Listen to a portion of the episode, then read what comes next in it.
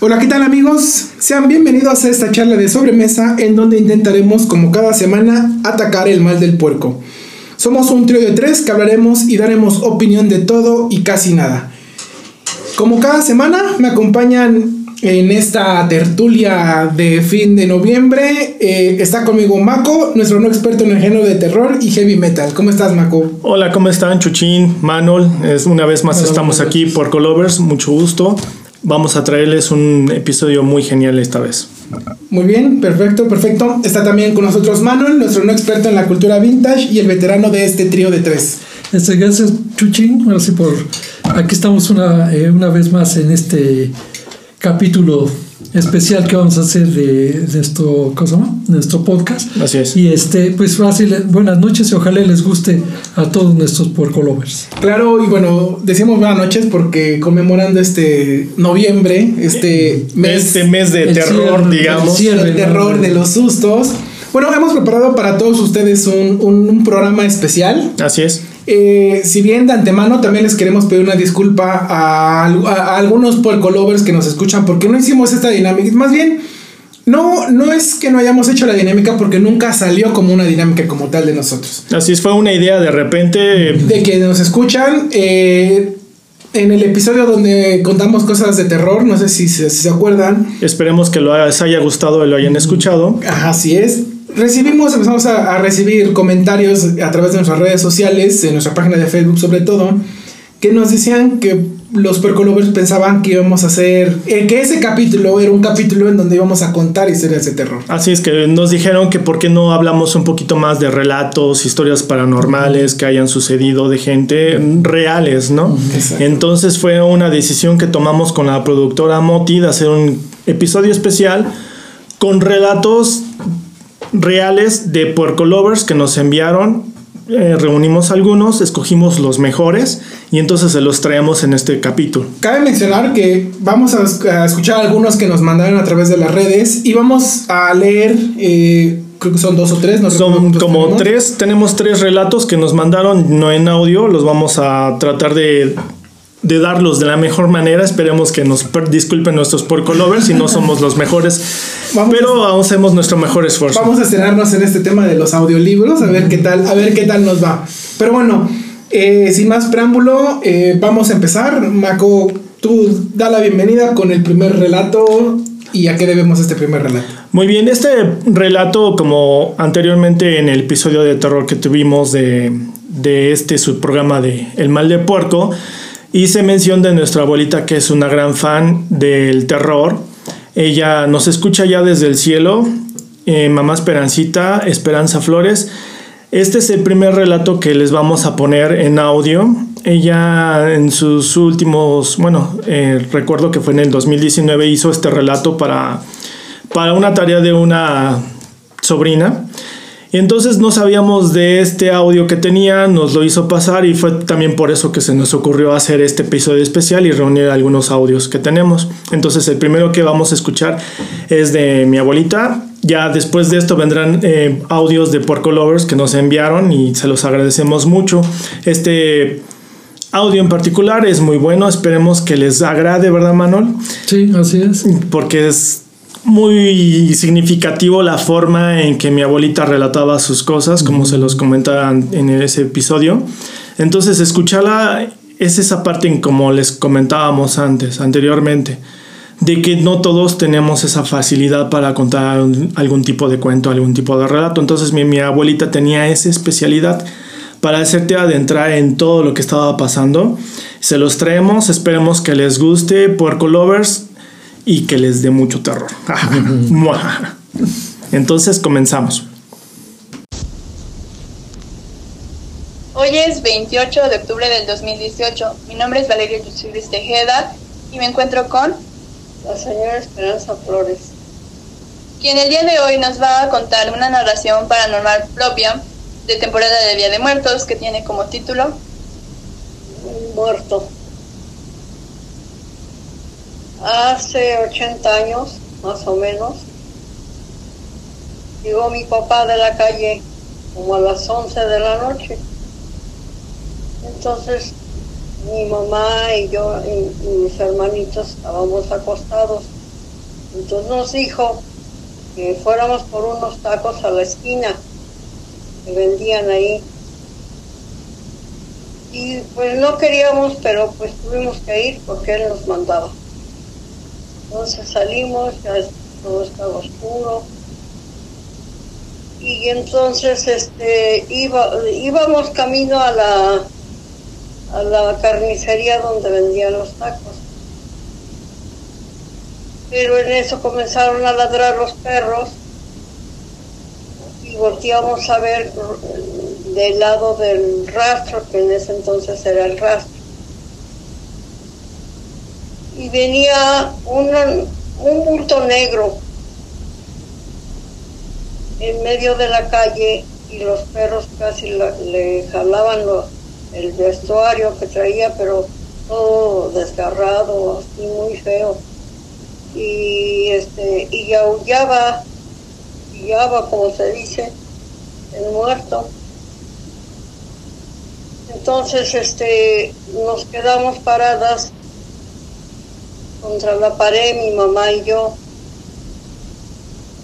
esperando que este pues que ver qué era si el muerto era otra cosa.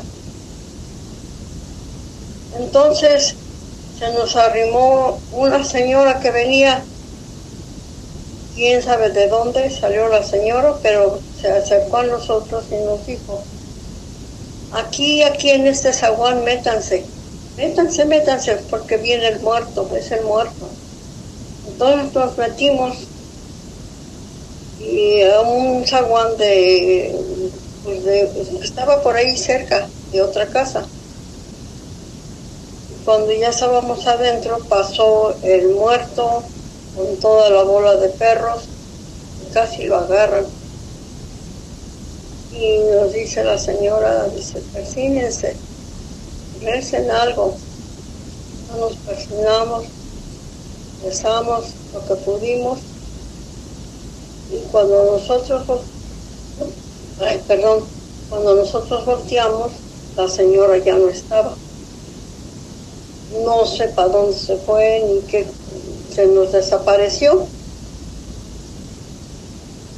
Y ya este, espiamos, cuando ya este, había pasado el muerto, salimos y nos fuimos para la casa que vivíamos adelante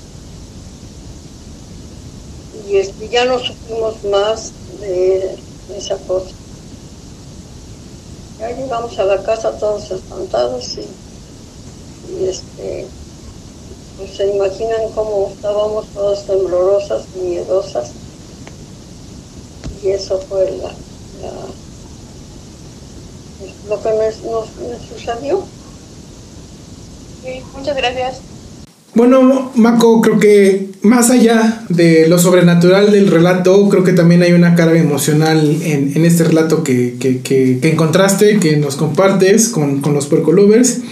Y bueno, creo que es una forma muy, muy linda de, de, de homenajear y de recordar a, a tu abuelita, ¿no? Así es, esa, esta parte de volver a escuchar su voz contando sus historias paranormales es algo muy especial. Y bueno, también el, el que nos hayan proporcionado el audio, yo también no sabía que existía.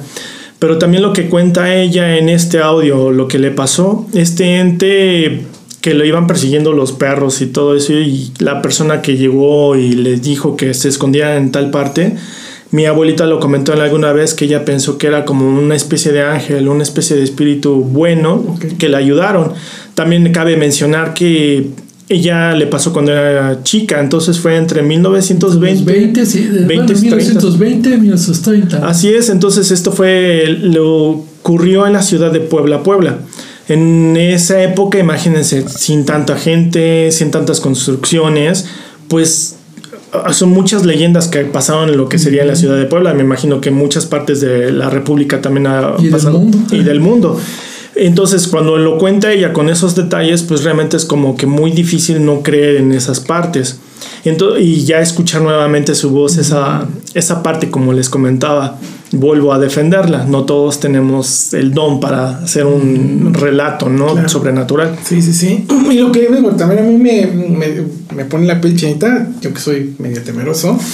lo de los perros, ¿no? O sea, finalmente está comprobado, decíamos, ¿no, Manuel? Que los perros ven en otra frecuencia, ven cosas que nosotros, los seres humanos, no vemos. Y ves que, la, eh, o sea, científicamente ves que ya dijeron los científicos que ellos tienen visión infrarroja, en la noche ven, pues, y ellos ven en otras dimensiones, o sea, ellos pueden ver personas caminando. Y cosas que no vemos, nosotros Sí, no sí, vemos, sí, ¿no? sí, sí. Y aunque ellos lo estaban viendo físicamente en esos momentos, lo de los perros siguiéndolo, porque uno podría decir "Ah, a lo mejor un indigente.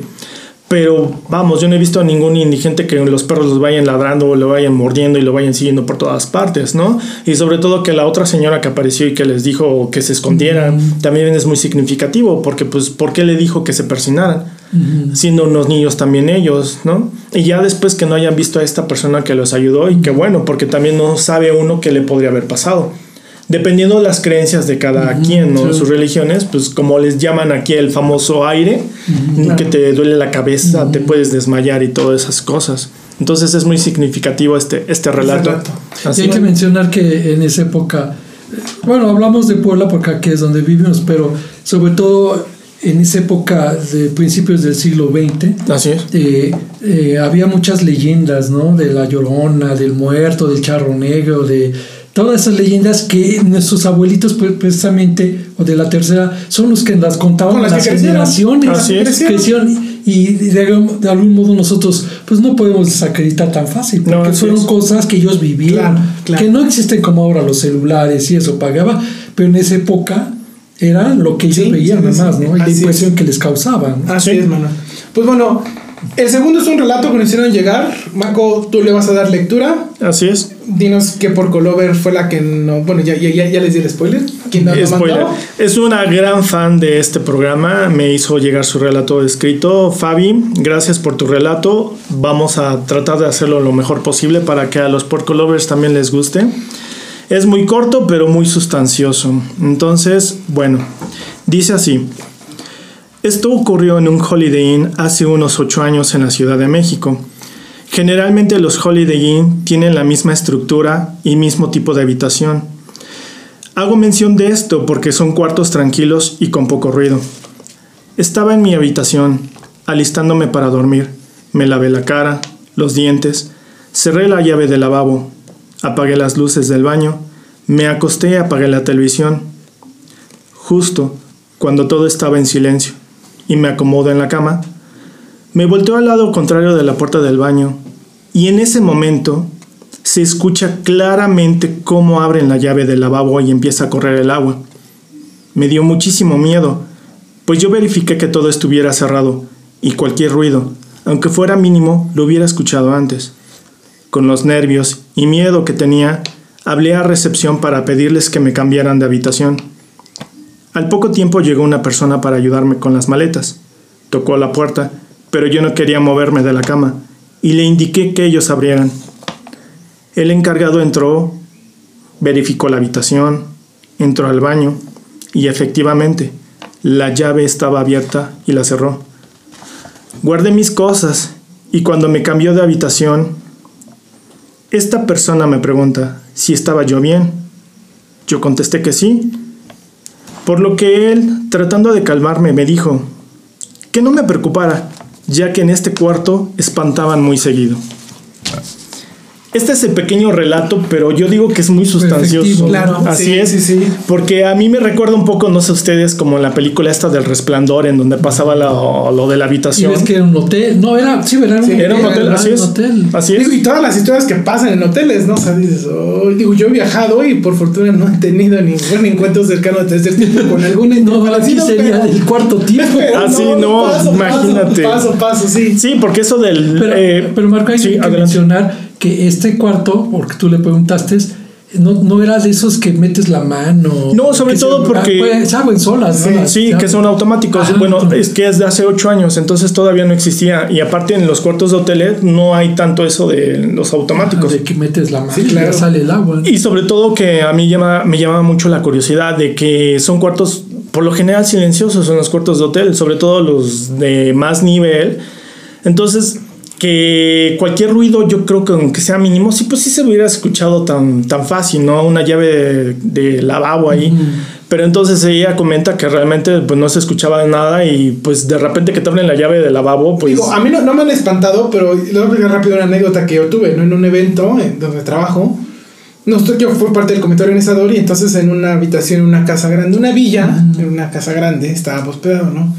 Según yo, según yo ya no había nadie en la casa, entonces estaba solamente yo, porque estaba terminando de bañar, de vestirme, de arreglarme. Entonces, este, pues me estoy bañando y salgo y escucho ruidos en la, en la planta alta, en el piso de arriba, ¿no? Y escuchaba que cerraban puertas y que caminaban. Y literal me salí, o sea, me salí de la villa y me terminé de amarrar los zapatos, las botas de, de, de, de la vestimenta que estaba usando. Me la estaba amarrando afuera y llega en ese tiempo el, uno de mis, de, mis, de mis grandes amigos, Pacheco, si es que nos estás escuchando, te mando un saludo Saludos. Llega Pacheco y este y se empieza a reír y me dice, ¿qué te pasa, güey? ¿Por qué estás afuera? Le dije, güey, me acaban de espantar. Y se empieza a morir de la risa, güey, se empieza a carcajear. Me dice, ¿ya viste quién está arriba? Le digo, güey, no voy a ver nada arriba. Cabe mencionar que la villa arriba, en la entrada, tenía un balcón. Ok. Y entonces le digo, no voy a voltear. Y dice, güey, ve porque ve quién está arriba. Le digo, no, pero voltea porque ve quién está arriba. Le digo, no, güey, no quiero voltear. Pero yo espantado. Y él riéndose. Entonces yo pensé que me estaba bromeando, como que me molesté Claro, tantito. mira y ahí está el fantasma, ¿no? Pero cuando volteó, no, estaba el resto. Estaban tres, de, tres chavos del equipo, que éramos de staff, comité organizador. Estaban todavía también terminándose de bañar y de vestir. Pero según yo ya no había nadie. Ah. Porque cuando yo estuve en, en, en la villa tenía sus propias habitaciones. Entonces yo estaba en mi, en mi habitación y sale alguien y digo, ya no hay nadie. Y me dijeron, no. Entonces yo me quedé con esa idea que era el único. Claro. Y no, me hicieron la broma de que estaban arriba tres compañeros más. Y yo estaba súper espantado. Pero digamos, no lo considero sobrenatural porque sí había gente arriba. Claro, y pero ya tú te aseguraste que fue otra cosa, ¿no? Sí, sí, sí. O Sí, sea, sí, yo, sí. yo, yo dije, que, que allá me llegó aquí un fantasma, un muerto. No sé, yo pensé eso, pero no era gente de mis propios compañeros. Pero me imagino tu amiga, igual, ahí en ese caso que no fue nada, pobrecita. Pero, por ejemplo, en este relato, ahí no había nadie. Era ella sola dentro del cuarto. ¿no? Así es, y que O sea, era, mucho más Sí, sí, sí. difícil Que, que es algo exterior que puede tener una. Bueno, ¿y qué haces? ¿Sales? ¿Le dices? Sí, porque bueno, ella ya marca recepción para que la cambiaran, pero aquí también lo curioso, como comenta Manuel, lo de la llave del lavabo, sí es muy como importante porque no es tan fácil, bueno, que se abran solitas, ¿no? Si no son automáticas, entonces en esos tiempos, hace ocho años, pues todavía menos Ahora- existía esa tecnología. Ahora dijeras, no sé, se abre tantito, es una gotera o algo, no, o sea, Ajá, se está por goteando, completo, ¿no? sí, claro. Y sobre todo que ella me comenta que sí realmente llegó esta persona y cerró la llave del lavabo. Entonces no fue como que, ay, escuché que se que corre el agua, no sé, por cualquier cosa. No, sí estaba abierta la llave. Y el comentario final de esta persona que le dice que No, pues- espantaba muy seguido en ese cuarto. Y digo, ah, gracias. No, imagínate, pobre, cómo se haber quedado el resto de la noche. No, cuántas noches se quedó ahí, no sé, pero cómo se haber quedado. Pues imagínate, todavía te cambian y te dicen que sí espantaban. Pues sí, gracias por Ah, decirme, ¿no? Gracias, gracias por nada. Sí, te tratan de calmar, pero a final de cuentas yo creo que te dejan peor, Sí, ¿no? ya, ya sé, ya sé. Entonces sí, eh, gracias por el aporte Fabi, eh, fue muy bueno. Pues bueno, vamos con nuestro segundo relato que nos, que nos, que nos hacen llegar. Así es. Este, este relato nos los hace llegar nuestro porco lover. Bueno, aquí vamos a decir, tenemos un porco lover que es súper fan de estas historias de terror también aquí como Mako y nos mandó no una ni dos, nos mandó tres relatos. Entonces vamos a, a- a poner el primero. Eh, se llama Felipe, nuestro porco lover. que Gracias está por Colover escuchando. por estos grandes relatos, porque la verdad cuando los escuchamos la primera Sí, sí, vez, sí, sí, la Sí te da mello. Sí, sí, claro. Entonces vamos a escuchar el primero.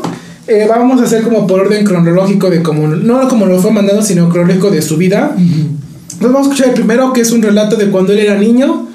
Lo, lo- se los ponemos y lo comentamos, ¿va? así es.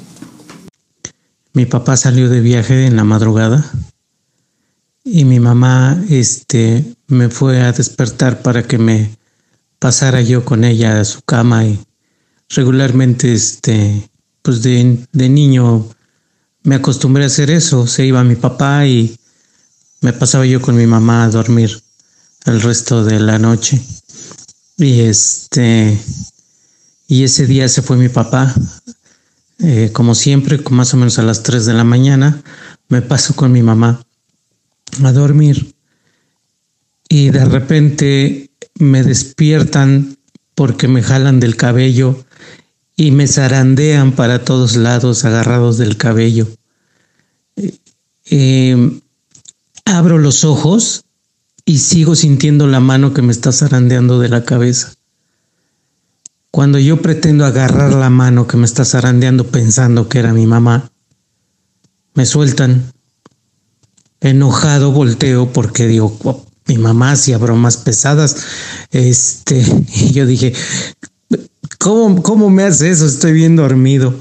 Pero este me da la sorpresa de que mi mamá está volteada y está hasta roncando.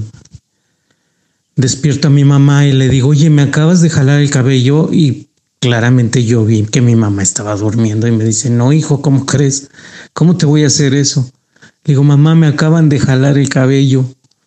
Y me dice, no, igual estabas durmiendo, igual lo soñaste. Le digo, no, mamá, abrí los ojos y, lo sentí claramente que me estaban jalando, me despertaron. Y me dice, este, ay, hijo, dice, vente, vamos a rezar. Nos pusimos a rezar. Pero lo que me da risa de esta situación, aparte de que, pues, pues fue de mucho miedo, pero me da risa porque nos pusimos a cerrar inmediatamente, digo, perdón, a, rezar e inmediatamente después nos quedamos dormidos. Este, pues ya no nos importó el jalón de pelos, nos quedamos dormidos. Pero, este, a mi mamá se le ocurre contarle a mi tía Lupe de lo que había sucedido. Este, un día que nos fueron a visitar, este, y mi tía Lupe ya no pudo dormir en esa cama y menos en esa casa porque decía que le daba mucho miedo y que cada que iba y se acostaba se acordaba del jalón de pelos. Y este y ella fue la más la más miedosa que nosotros. De alguna manera nosotros nos llegamos a acostumbrar a cosas a cosas de ese tipo medio medio extrañas. Y ahorita me Pili me hizo recordar esas cosas. Ay, ese me gustó. Está muy bueno. Ese me gustó. Digo también, saludos, Felipe, saludos a nuestro Gracias, buen Felipe, por. Gracias. También tiene un don para narrar y para, envol- para envolverte en la historia. La verdad, mis respetos. Sí, qué bárbaro. Me, me dio mucha risa eso de que dice que empezaron a rezar y se quedaron dormidos. Bueno, yo a mí me pasaría algo así, pues para nada, duermo, ¿no? No, para nada. Claro, digo, no sé si encontraron paz un, un poco en el rezo y tranquilidad y eso los, los fue arrullando. O el mismo rezo, pero se los fue, los fue arrullando, ¿no? Pero me dio muchísima risa, ¿no? O descartar que también fue su mamá la que no, no le jaló el cabello, ¿no? O sea, porque esa parte a mí me recuerda a muchas películas de terror, pero que realmente alguien lo cuente y que diga que sí le pasó. Cabe recalcar que este por color nos dijo que esto ocurrió aproximadamente entre 1980 y 1900, perdón, 1980 y 1990.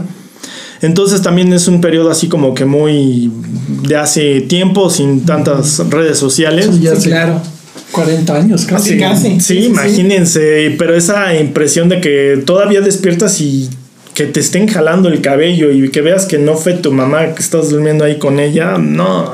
Y si no me equivoco, nos comentaba también en el, en el relato cuando nos, cuando nos escribió que fue en una casa, en una casa vieja, en una casa antigua, ¿no? Así es, parece que fue en el centro de Puebla, no sabemos bien la dirección, nada más com- nos comentó eso. Entonces, volvemos a lo mismo, eh, las ciudades, todos tuvieron sus leyendas en algún momento. Y sobre todo cuando en el centro, yo creo que de las ciudades más importantes es lo más viejo, Sí, ¿no? Y entonces que le haya pasado esto, quién sabe qué habrá, imagínense investigar ese tipo de casas, qué habrá pasado ahí antes, como para que algo de esa magnitud haya pasado. Vamos a reclutarnos con este, ¿cómo se llama este señor? El de Cañitas. El de Carlos Trejo. Carlos Trejo. No, gracias. Para fiascos, ¿no? Para fiascos, no, creo que está mejor esta historia, ¿no? A mí sí, la verdad, me encantó. Les digo, recuerda tantas películas de terror que te cuentan este tipo de cosas. Ese tipo, volvemos a insistir, el tipo de forma de relatar te envuelve. Sí, claro. A mí me encantó este. Tiene mucho que ver, tiene Y hay que mencionar que pues las, lo frío que han de haber ya dormido ese, esa noche, Sí. porque al que le pasa eso, yo no podría dormir. No, yo tampoco. Yo me quedaría despierto toda la noche, la verdad. y siendo yo una persona que le gusta el terror, Vamos, una experiencia Tal vez haya tenido muy- un par de experiencias, pero ninguna comparada así. Yo no podría estar tranquilo. No, gracias. No, no, yo paso. mucho. Ya sé quiénes van a ser los culpables esta noche no duermo. Es que- gracias. Bueno, pues ahora daré pie, daremos, daremos pie a dar lectura a nuestro segundo, segundo relato. Sí, Este también es, ese igual lo recibimos vía correo electrónico. Eh, también les recordamos nuestro, nuestro correo si quieren estar en contacto con nosotros, el gmail.com. De todas maneras lo, lo- lo dejaremos en, lo- en los, en los show notes del, del podcast. Ustedes podrán ahí ver el, el correo para que nos puedan hacer llegar, llegar otros relatos, ¿no? Este, este relato... es de Mercedes. Nos hizo llegar su relato. También está Ah, pequeño, pero sustancioso. Ella nos mandó dos, nos mandó ese relato escrito y nos mandó otro relato en, en audio, creo, ¿no? Así es, es que fue tan bueno este pequeño ejercicio que hicimos con poquitos puerco lovers que nos hicieron y se emocionaron. Llegaron audios, llegaron relatos. Un focus group casi casi. Sí, sí, sí. Esperemos bueno. que después de esto hagamos como que más. Posteriormente, más historias. Así es. Vale, pues. Pues daré, da- daré, daré, este, daré pie a la lectura. Tiene que ver con la leyenda de La Llorona. Sucedió hace años en Ciudad Cerdán. Yo estaba en la recámara de la pensión donde me hospedaba cuando trabajaba allá. Eran como las 11.30 o cerca de las 12 de la noche cuando me despertó una voz de un hombre que me susurró al oído unas palabras en un idioma desconocido para mí. No sé, pero pasados esos momentos pensé que me habían hablado en arameo. Pues bien, enseguida de esos susurros escuché un terrible grito de dolor o angustia. El grito o alarido fue de una mujer. Al instante me incorporé tan rápido de la cama que quedé sentada y terriblemente asustada. Dicho alarido venía de la calle, y casi al mismo momento una jauría corriendo se escuchó. Ladraban y gruñían como cuando te quieren atacar hasta que se perdieron en la lejanía de la calle. Al día siguiente se lo conté a la dueña de la pensión y me dijo que ella no había escuchado nada. Pero me dio la impresión de que ella ya, sabía de lo que yo le estaba hablando y no quiso decirme algo. Más tarde, en la mañana, al llegar a mi trabajo, se los conté a mis compañeras me dijeron, y me dijeron que atrás de dicha pensión había un terreno baldío en donde, seguido, en seguido se escuchaba a la llorona y su alarido se perdía en la barranca.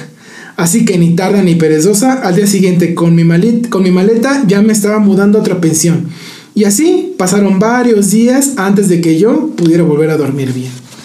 Bueno, Mercedes, espero haberle dado el, el- el- Una buena lectura. el- la lectura que requirió tu relato. Gracias, Mercedes, por este relato. Creo que esa es una leyenda muy, muy... Muy conocida Muy lo que sería en México. Exactamente, en A México. lo mejor en otros países la conocen de otra manera. otra manera, así es. Pero acá en México, Sí. eh, llorona, ¿no? La Sí, sí, Llorona. sí. Yo nunca la, la he escuchado. Sí, que benditos a Dios. Sí, Yo paso, gracias. Pero quienes han, sufrido, quienes han sufrido, vivido esta experiencia, Dicen dicen que es horrible, algo... Es un ¿qué? grito eh, desgarrador. ¿no? Comentan que cuando la escuchas cerca, Ajá, realmente está lejos. Ajá. Pero cuando la escuchas lejos, Es está cerca. Es lo que comentaba, o sea, primero escuché el susurro, significa que estaba cerca, y conforme los perros se fueron alejando, Ajá, empezó sí. a escuchar el alarido más fuerte, es decir, que se estaba alejando, ¿no? Lo curioso, como eh, lo dijimos en el anterior relato, de los perros, ¿no? Aquí vuelven en, en otro relato diferente de una persona Sí, sí, diferente y los perros, ¿no? Sí, sí, sí. Entonces sí, en esas cuestiones yo creo que sí está más que comprobado que sí ven otras cosas, ¿no? Ve- ven, huelen, sienten, eso está definitivo, ¿no? Y ahora, gracias, Mercedes, yo regularmente viajo a Ciudad Cerdán, a partir de tu relato... Ya no vas a ir. Trataré de viajar y regresar el mismo día porque sin quedarse allá. Vaya a ser de malas y te aparezca. el tema. No, no, no, sí, la verdad paso sin ver, ¿no? Y sobre todo también que comenta el, y el lenguaje, el idioma, ¿no? Porque muchas veces, en- incluso en las películas o relatos de libros, mencionan el arameo, ¿no? Sí. Entonces, bueno, tal vez no puedan decir, no, es cómo podrían saber qué es arameo. Simplemente, pues también como en esta actualidad puedes distinguir un poquito los idiomas, ¿no? De- Y muchos los relacionan con lo sobrenatural, lo que serían las lenguas muertas, el sánscrito, el Latín, arameo, latín. arameo. Sí, sí, sí, claro. Entonces sí puedes identificar un poquito la diferencia y que lo haya escuchado tan cerca y de repente tan lejos, no, yo también diría, aquí también lo que comenta Mercedes es que ella no pudo dormir. La diferencia de, por ejemplo, con el anterior este, De sí audio, de que sí se quedaron durmiendo. Aquí son estas cuestiones de que, pues, quién estaría tranquilo y quién no. Y también de lo que te haya pasado, ¿no? Este relato también siento que es uno muy bueno, un ejemplo muy vivo de lo que es la leyenda de la Llorona. Yo hice una cosa, Marco, bueno, yo por mi trabajo que me dedicaba, que era reportero, viajé a muchos municipios de aquí del estado de Puebla, y son historias parecidas las que me contaban, ¿no? De, de gritos desgarradores, de, de, dolor que se oían en las noches, ¿no? Sí. Y más en los pueblos pequeños, ¿no?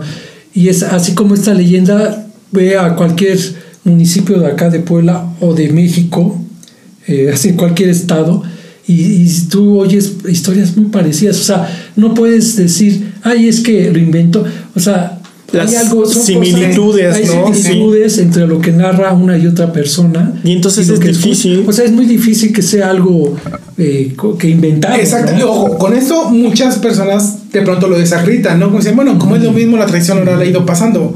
Pero también desde otra perspectiva, si muchas personas lo cuentan, significa que. Y a lo mejor hay detallitos mínimos que cambian, significa que las cosas, pues sí, han, han estado sucediendo, ¿no? Sí, O sea, claro. el que mucha gente lo diga no descalifica la historia, al contrario, parece, desde mi perspectiva, también la valida porque, pues. Muchas Diferentes- de diferente de diferente diferentes manera, regiones, Sí. diferentes personas, diferentes edades que te cuenten esas cosas tan similares, pues Así sí, es. claro, como tú dices, lo valida de que sí ex- es posible que existan lo Y es que sobrenatural. no nomás estamos hablando de la llorona o muerto, sino hablan, en cualquier lado hablan del nahual, hablan del charro negro, hablan de, o sea, de cualquier Sí, sí, sí. cosa que nosotros este, en, bueno, en nuestra vida hemos escuchado Claro. como historias. Y son cosas muy parecidas, ¿no? Sí. Y claro que causa terror porque dices, no manches, a mí me pasa eso. uy, No, no, gracias, paso No, más que somos personas Sí, citadinas sí, sí, no. de su edad. No, No, paso quién sin- sabe cómo te comportarías paso, ante paso ese sin tipo ver. de- Pero bueno, damos pie a nuestro, que es, vamos, uno... Vamos al siguiente dos, audio. El quinto relato. Sí. Este nos los manda eh, Elizabeth. Gracias Elizabeth, por este aporte. Gracias. Nos manda, nos manda un relato, vamos a escucharlo y lo comentamos. Voy a compartirles un evento que me sucedió hace muchos años atrás. En ese entonces tenía yo entre 15 y 16 años y mi mamacita rentaba un departamento, mm, dijéramos pequeño pero amplio en, este, en una casa grande en la colonia Santa María. Este tenía dos habitaciones muy amplias, una enseguida de la otra. Mi habitación daba a la calle con dos ventanas largas y enrejadas tipo antiguo. Aquella noche eran como las 11 de la noche y después de estar con mi mamá y mis tres hermanas, más chicas que yo, nos dispusimos a dormir. Yo me levanté para ir a mi recámara y mi mamá me dijo que me quedara con ellas, pero a mí no me gustaba estar amontonada en una cama, así que me dirigí a mi cama cerrando la puerta. Como dije, las habitaciones eran muy amplias. Mi cama se encontraba en uno de los lados y al lado de esta estaba un ropero. Hacían escuadra pero de frente. El caso es que en lugar de acostarme, me paré entre el ropero y la cama, viendo hacia las dos ventanas, con la luz apagada y pensando en las cosas raras que en, en ese departamento, en esa casa pasaban como la luz azul que mi mami veía en un rincón de esa recámara o los toquidos en las ventanas sin que nadie estuviera fuera, en la calle. Estaba yo ensimismada pensando, ¿y si tocaran en estos momentos? Cuando de pronto sentí la presencia de alguien atrás de mí y volteo la cabeza rápidamente pensando que sería mi mamá. Pero sustote que me llevo cuando veo una sombra negra más alta que yo, que al yo voltear abre lo que serían los brazos como con capa y haciéndose para atrás se mete al ropero y este cruje. Mi personita pegó un brinco a la cama en lugar de salir corriendo y tipo película me tapé hasta la cabeza con la frazada. Y para, pasando un tiempo corto, realmente empecé a llamar a mi mamacita. Cuando acudió, le dije que revisara dentro del ropero porque a lo mejor se había metido un gato. Revisó y me dijo que no había nada, que si me quería acostar con ellas. Y yo, haciéndome la valiente, le dije que no. Pero en cuanto se dio la vuelta para salir, fui corriendo atrás de ella. Ya después le conté lo que me había pasado. Y pues nada más pasó eh, en comentario porque como vuelvo a repetir en esa casa sucedían muchas cosas. Ay, este, este me gustó también. Sí, también. Este me gustó también. Está bueno. Está, está bueno. No, ah, se me figuró a Death Note, ¿te acuerdas de la serie? De Sí. la, del anime. Sí, sí, sí. Cuando dijo que abrió las alas, no sé, me imaginé Shinigami Como el Shinigami ahí. Shinigami ¿Sabes a quién ahí. se me imaginó? A Jeeper Creeper. Cuando abre Ah, las- también cuando abre sus alas, sí, cierto. Pero sí, creo que todos, a mí se me imaginó como la película de Conjuro, la parte en donde está una bruja encima de un ropero. Ah, sí, sí. Bueno, Ay, Chuchín no, creo que no, no la ha visto. no, no. Vela, Jesús, ve. Tienes que verla. Después de este relato tenemos que verla. terror, Chuchín. No, no, no. Esta parte también, eh, gracias Elizabeth por el aporte, nos comenta que aproximadamente sucedió igual en el centro de Puebla alrededor de los principios de 1960. Entonces volvemos a lo mismo, las cosas que han pasado ahí. Ahora en este departamento esperemos que después nos haya llegar más audios. Parece que pasaron muchas cosas ahí. Pero esta parte como de esta sombra que aparece ahí de repente y abre sus alas, bueno, pues cualquiera se iría corriendo, ¿no? No, yo salgo y no regreso a dormir en ese sí, yo, para nada. yo sí, yo no regreso a la casa. ¿eh? No, y que se haya quedado ahí. Bueno, lo curioso también el detalle que cuenta que su mamá entró y vio el ropero y no le dijo nada. Entonces esa parte es donde sí es más creíble, ¿no? Porque no le dijo en el momento que había algo que vio y que, se, que viera el ropero. Entonces al verificar su mamá que no había nada, pues dices, sí pasó aquí algo muy extraño. También volvemos a insistir, ese tipo de departamentos, ¿qué habrá pasado ahí? ¿No? ¿Qué, qué cosas no sucedieron para que algo esté rondando ahí. Y eso de ver una figura completamente extraña ahí atrás del tipo Fantasmal. No, no, no. Pues ya sería, quién sabe. ¿eh? Pues sí, podemos hablar de todas, incluso cosas muy. ente, ¿no? A lo Un mejor. ente, algo Porque una demonio. cosa es un fantasma. Creo que yo sé que es distinta a un ente, ¿no? Sí, no si ya- lo mismo que un poltergeist, ustedes que son No, más expertos en no. esto. No, yo le voy más como un tipo de demonio. Ok. Sí, porque al final de. Pero no le hubiera querido hacer algo malo si hubiera sido un demonio. Pero es- bueno, abrió las, las brazos, alas. lo Porque que creo que sea. se me figuró el Shinigami. Bueno, y- pero un Shinigami es. Pero no le hace daño a quien, a quien lo ve. Bueno, aquí no sabemos qué, qué habría pasado. Oye, ¿no? Elizabeth- eh, ah, no, sí, es Elizabeth. Ah, sí, es ¿no te Elizabeth. una libreta negra por ahí? No, por ahí estaban haciendo un conjuro. También hay que hacer aquí, bueno, eh, puntualizar que también puede ser lugar, pero también acuérdense que eso siempre ha sido una leyenda de siempre, que a veces las- los muebles de madera traían ya energías, porque a veces los árboles que cortaban eh, eran donde mataban muertos, colgaban.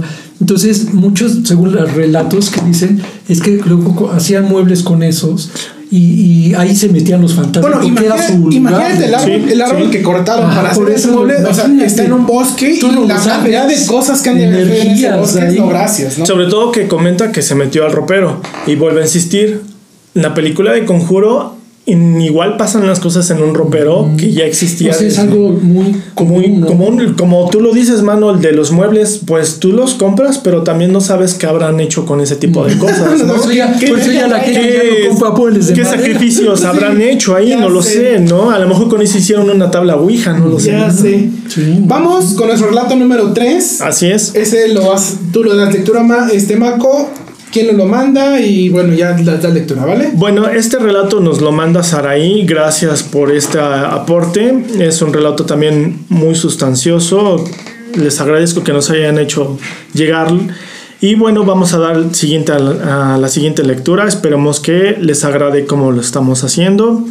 Y dice así. Mi relato se origina hace aproximadamente 8 años, cuando fallece mi bisabuela paterna. Recuerdo que fue un viernes por la tarde, noche. Ella fallece en la que fuera su casa, de causa natural. Los familiares acudimos al domicilio para empezar a preparar y ayudar en todo lo relacionado al velorio. En cuanto mi familia y yo llegamos a su casa, nos encontramos con que la funeraria todavía no había llegado para preparar el cuerpo. Así que ella estaba recostada sobre su cama. En eso, aproximadamente como a las nueve de la noche, llegan los empleados de la funeraria a bajar todo lo necesario. Para el velorio como los candeleros, el crucifijo, el ataúd, etc. En lo que están en la habitación de mi abuelita con ella ya vistiéndola con lo que serían sus últimas prendas, de la nada cae un rayo en seco, es decir, sin lluvia ni viento. No había indicios de que fuera a llover. Con un estruendo y una luz que, si no es que pocas o rara vez he visto y escuchado, lo que provoca que por unos minutos nos quedemos sin luz, solo con las velas, velas encendidas y mi abuelita todavía acostada en su cama. Todos los familiares nos quedamos en silencio y cuando regresa la luz, pues con cara de asustados, viéndonos unos a otros, después de eso inicia una ligera lluvia. Más tarde esa misma noche llega uno de los hijos de mi bisabuela que vive en un lugar lejano y comenta que antes de que le avisaran que su mamá había fallecido, su camioneta se había encendido varias veces, quedándose extrañado ante tal evento. Después, al enterarse de que su mamá había fallecido, pues él comenta que ella había ido a despedirse. Igualmente esa noche, ya estando su cuerpo en el ataúd, se cae como un biombo de madera que la funeraria había colocado. Creemos que la abuelita estaba presente en esos momentos y que era una manera de despedirse. Muy bien, esto está interesante porque también son de ese tipo de relatos en donde cuentan que bueno, la persona que fallece se trata de despedirlo. Claro, claro, tiene una, una carga emocional, ¿no? Sí, sí, sí. Yo creo que me implica que un familiar o cuando alguien cercano fallece, uno busca la, la forma también de encontrar este tipo de, de situaciones, ¿no? No digo que no suceda, evidentemente sucede, pero creo que también cuando la unión es muy fuerte, suceden este tipo de cosas que te hacen... Pues pensar en muchas cosas. Y que, te, que, te, que te, cierran, ¿no? Que, que cierran el vínculo, que, que tratan de, de, hacerte saber que, que ahí están, ¿no? Sí. están contigo todavía. Y sobre todo aquí la coincidencia, ¿no? De que comenta que su hijo, no estando presente y no sabiendo que todavía, bueno, que su mamá había fallecido, que el carro se le apagó varias veces y que ella vino a despedirse, pues también dices la coincidencia, ¿no? De los eventos. Cuando no sabes algo y de repente dices, bueno, ¿por qué está mi mamá despidiéndose de mí? Ya después te enteras que ella ya había fallecido, ¿no? Sí, sí, sí. Y sobre todo lo del rayo también se me hace muy curioso, pues se conjuntaron muchas cosas. También yo creo que es un relato muy significativo, muy sensible.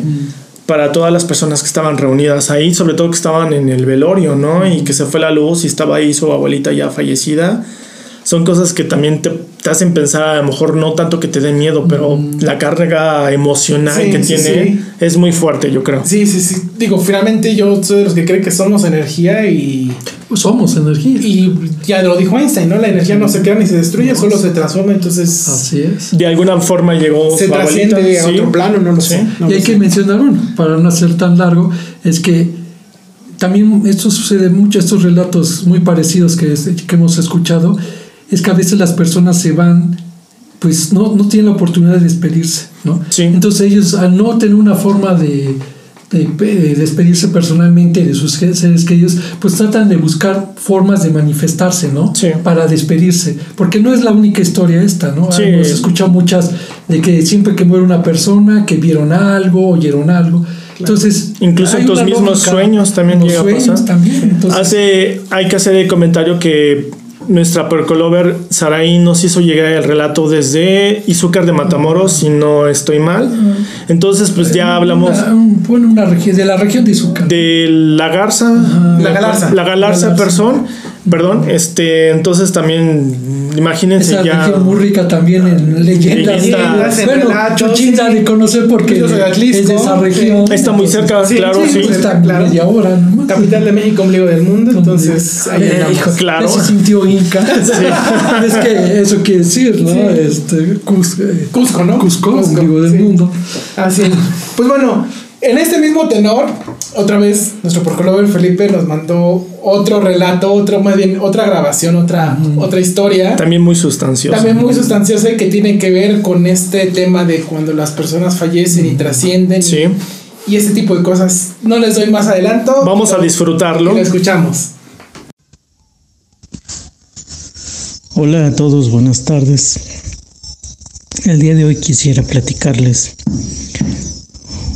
un suceso que viví hace años, en el año 2005, por situaciones de salud, eh, me tuve que someter a un cateterismo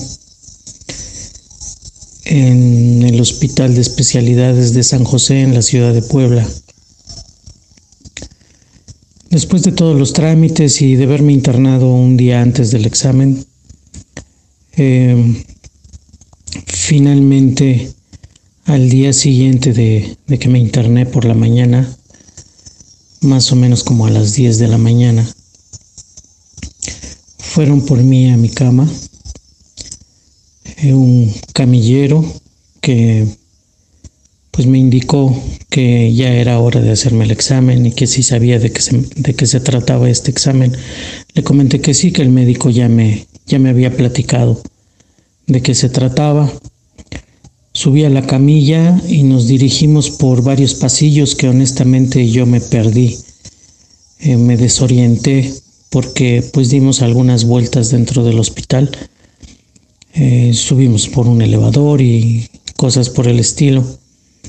Lo único que sí recuerdo es que la última puerta en la que entramos eh, fue una puerta que hizo mucho ruido al, ser abierta y de este tipo de puertas de bandera que las camillas empujan para poder entrar. Como a mitad del pasillo, el camillero me dijo que esperara yo ahí, que saldría una persona a recibirme. Y eh, eso fue todo lo que, lo que me dijo, que que esperara y se dio la vuelta y salió por donde entramos, volviendo a hacer ruido con la puerta por la que pasamos.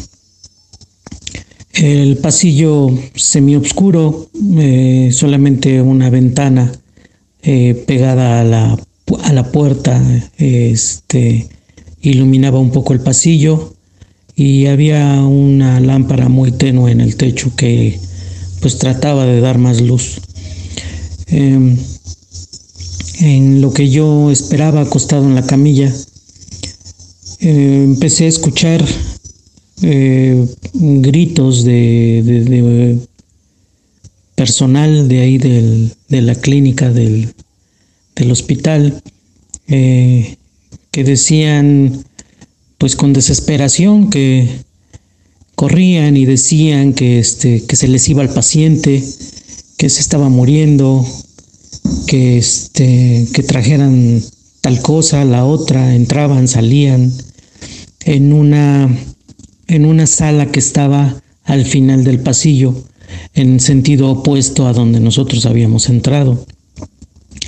Desde luego al escuchar todo ese movimiento y los gritos y el, el apresuramiento de la gente, la urgencia, pues yo me empecé a poner un poco nervioso porque pues lógicamente el que seguía en el examen era yo y pues no quería que esta gente estando tan nerviosa y habiendo tenido esa emergencia pues luego me atendieran a mí.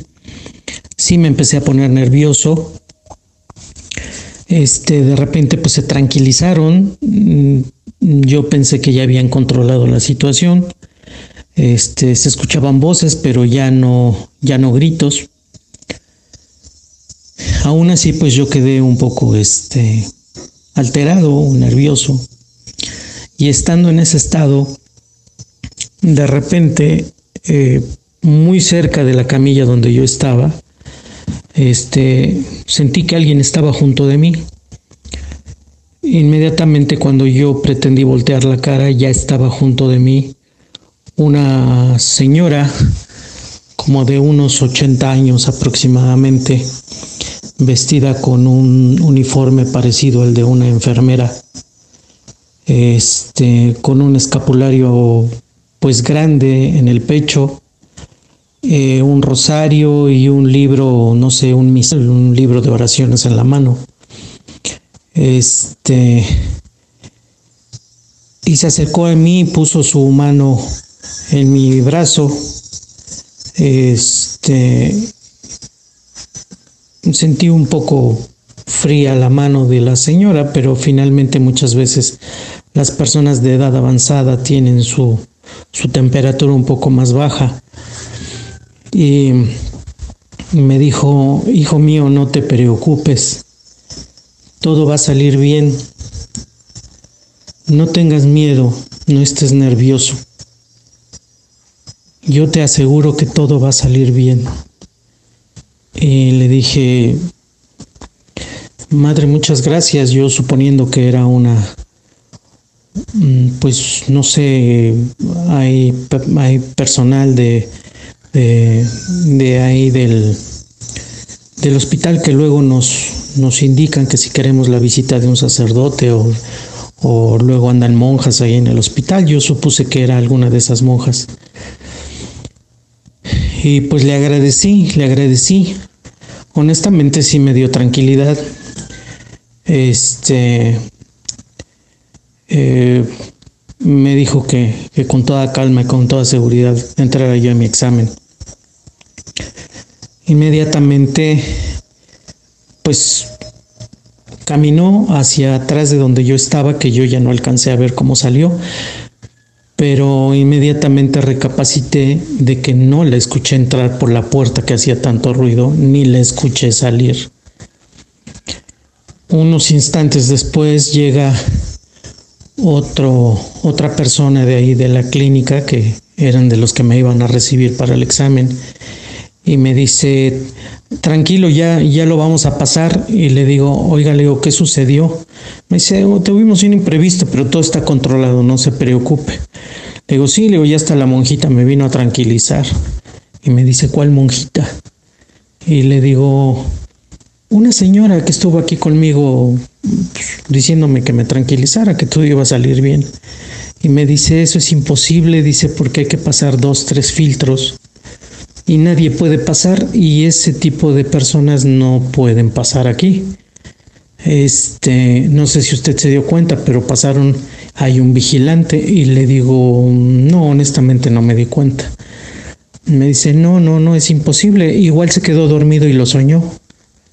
Yo ya no quise este, entrar en detalles. Entré a mi examen, gracias a Dios todo salió bien. Me volvieron a llevar a mi, a mi cama y se lo comenté a una enfermera y me dijo, mire, no lo quiero, no lo quiero espantar ni siquiera sorprender, pero eh, lo visitó una enfermera que se aparece con los enfermos dice, para, para hablar con ellos. Fue una madre que por muchos años nos estuvo aquí en el hospital. Falleció y nos sigue visitando y, y pues algunos enfermos tienen, no sé si la suerte o no, de que, de que platica con ellos. Dice, seguramente usted tuvo un encuentro con, con esta enfermera que algunos le dicen la planchada.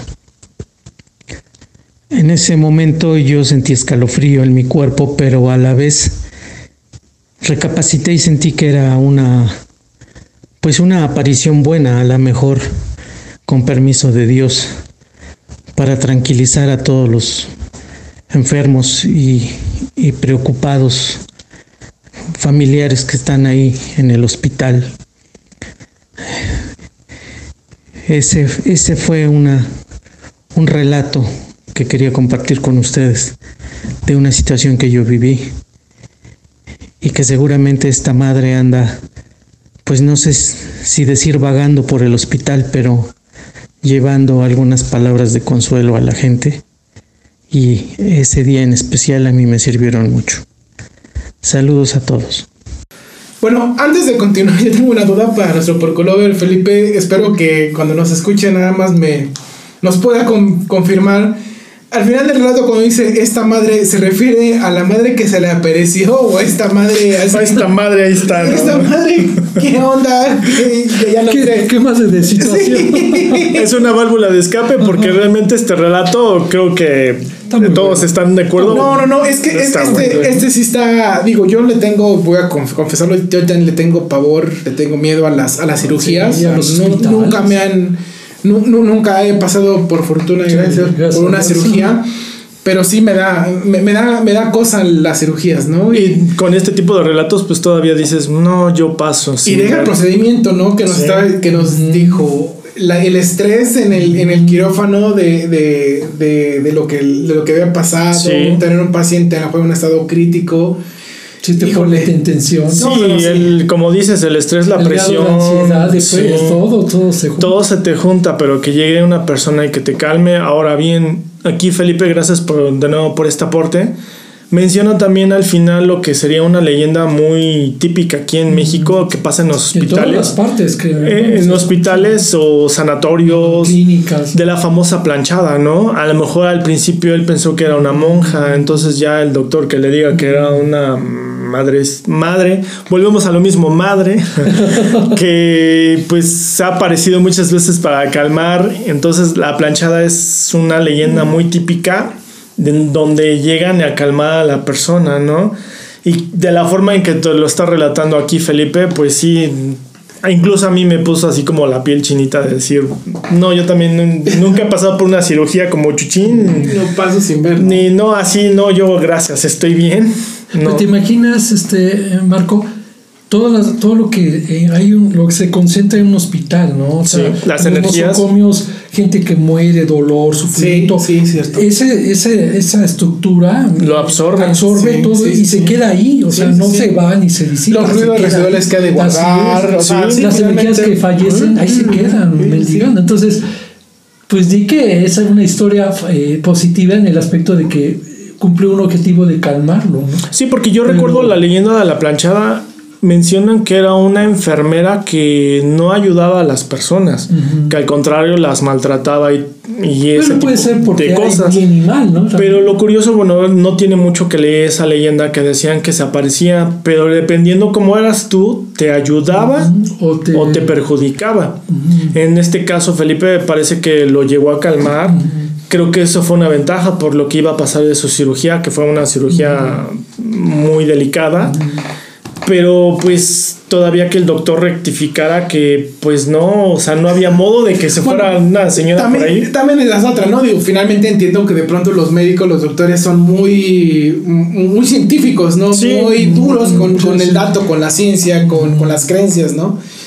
Y de pronto que, digo, a mí me pasa y lejos de Carmen le digo, no, no juegue, doc, como que no hay nadie, como que... Sí, o sea- estamos aquí nada más nosotros y... y Sí, aquí. y sobre todo como tú bien dices, no todos, pero sí hay muchos que te dicen, no, estás, estás mal, estás loco, aquí no se aprecia nada, pero que él te diga, no, no hay otra manera. Y que te esté diciendo, sí, se ha aparecido algunas veces, pues no sé si te tranquiliza eso o te inquieta todavía más, pero ¿O qué onda, no? sí, este relato está demasiado Está muy bueno, gracias, gracias. Gracias, Felipe. Queda uno Gracias. pendiente. Queda uno pendiente de Felipe porque aguanten, está aguanten. buenísimo. Y bueno, ahora vamos con el relato que nos envía este Pili. Gracias, Pili, por este relato. Nos envía un relato. Es un relato cortito. Este, vamos a bajar un poquito los decibeles para ya entrar al, al cierre. Eh, ella, bueno, escúchenlo y, y ahorita lo, Ya lo- lo después comentamos, ¿va? lo vamos a comentar, así es. Les comparto mi historia.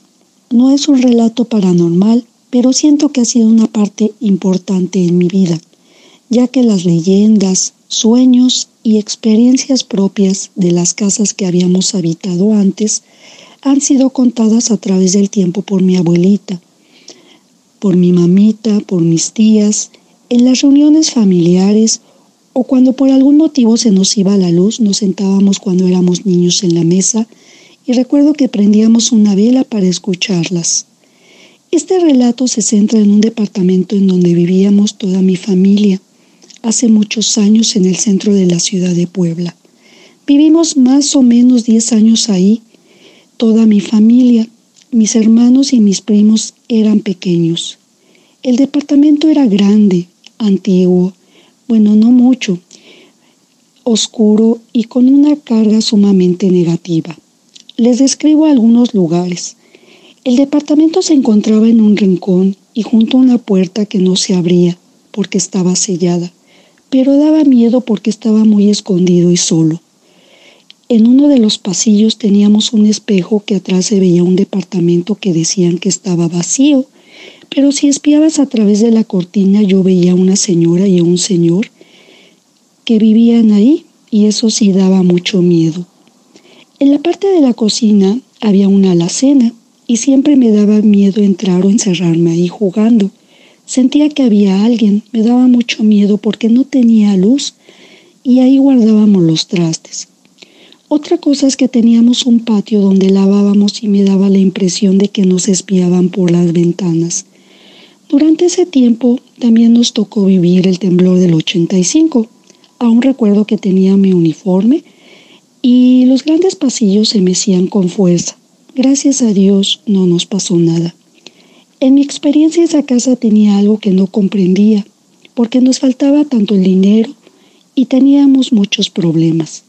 No regresaría a ese departamento porque no me trae buenos recuerdos. Este, este relato, Pili, muchas gracias. Gracias, este, Me encanta porque dice que no es sobrenatural. Pero te envuelve, ¿no? Pero te envuelve y finalmente sí te deja abierta la puerta al final, ¿no? De que ante las cosas raras, extrañas que, que, que, veía que pasaban con alrededor de, de donde vivía, venían de la mano con, con como con una mala racha que tenían ella, ella y su familia, que tenía que les iba mal, que el dinero no les alcanzaba, ese tipo de cosas, ¿no? Creo que ahí está también la parte sobrenatural que a lo mejor Pili nos dice que no tiene. Sí, no, y como bien lo dices, y lo dice también Pili en su relato, la carga, ¿no? Que cargan la negatividad que tienen las cosas, que quien igual, en este tipo de relatos a mí me, interesaría ir a grabar a ver qué pasa ahí porque si te envuelve tanto que dices también lo mismo, que habrá pasado en ese tipo de lugares, toda la energía mala que había, que tal vez uno puede pensar que te va mal por esto o aquello, pero realmente es por tantas cargas negativas que tiene el lugar. Este tipo de relato, como bien lo dice Chuchín, dice Pili que no es sobrenatural, pero, como no, tiene toda la pinta de ser algo sobrenatural, porque incluso lo del temblor que comenta que les pasó ahí, pues sí ha de ser muy, muy fuerte todo lo que vivieron ahí. Así es. Y sobre todo, Marco, hay que andar en que no necesariamente lo terrorífico es algo que tú veas o que Ah, los lugares te pueden crear eh, escenarios de miedo, de lugares que no quieres regresar, que te den miedo. O sea, a veces la gente no ve nada, pero hay, los lugares se sienten presencias raras, energías. Como le llaman la pesadez, ¿no? ¿Sí? O sea, porque el ser humano, al ser energía, es capaz de percibir cualquier tipo de energía negativa y positiva. Entonces, aunque tú no lo veas en tus ojos, pero lo percibes. Pero eso, eso, y eso es, muy cierto. O sea, hay ciertos lugares donde llegas y se siente la carga, sientes, ay, güey, como que... Imagínate, y en este tipo de habitación, bueno, departamento que nos comenta Billy, pues imagínate que ellos lo sentían, ¿no? Entonces todos los que vivían ahí también que llegaron a sentir, sería muy interesante comunicarnos con ellos nuevamente para ver todos los que habitaban en ese en esa casa que tal vez pudieran tener algún otro tipo de relato. Imagínate cuántas cosas no habrán pasado.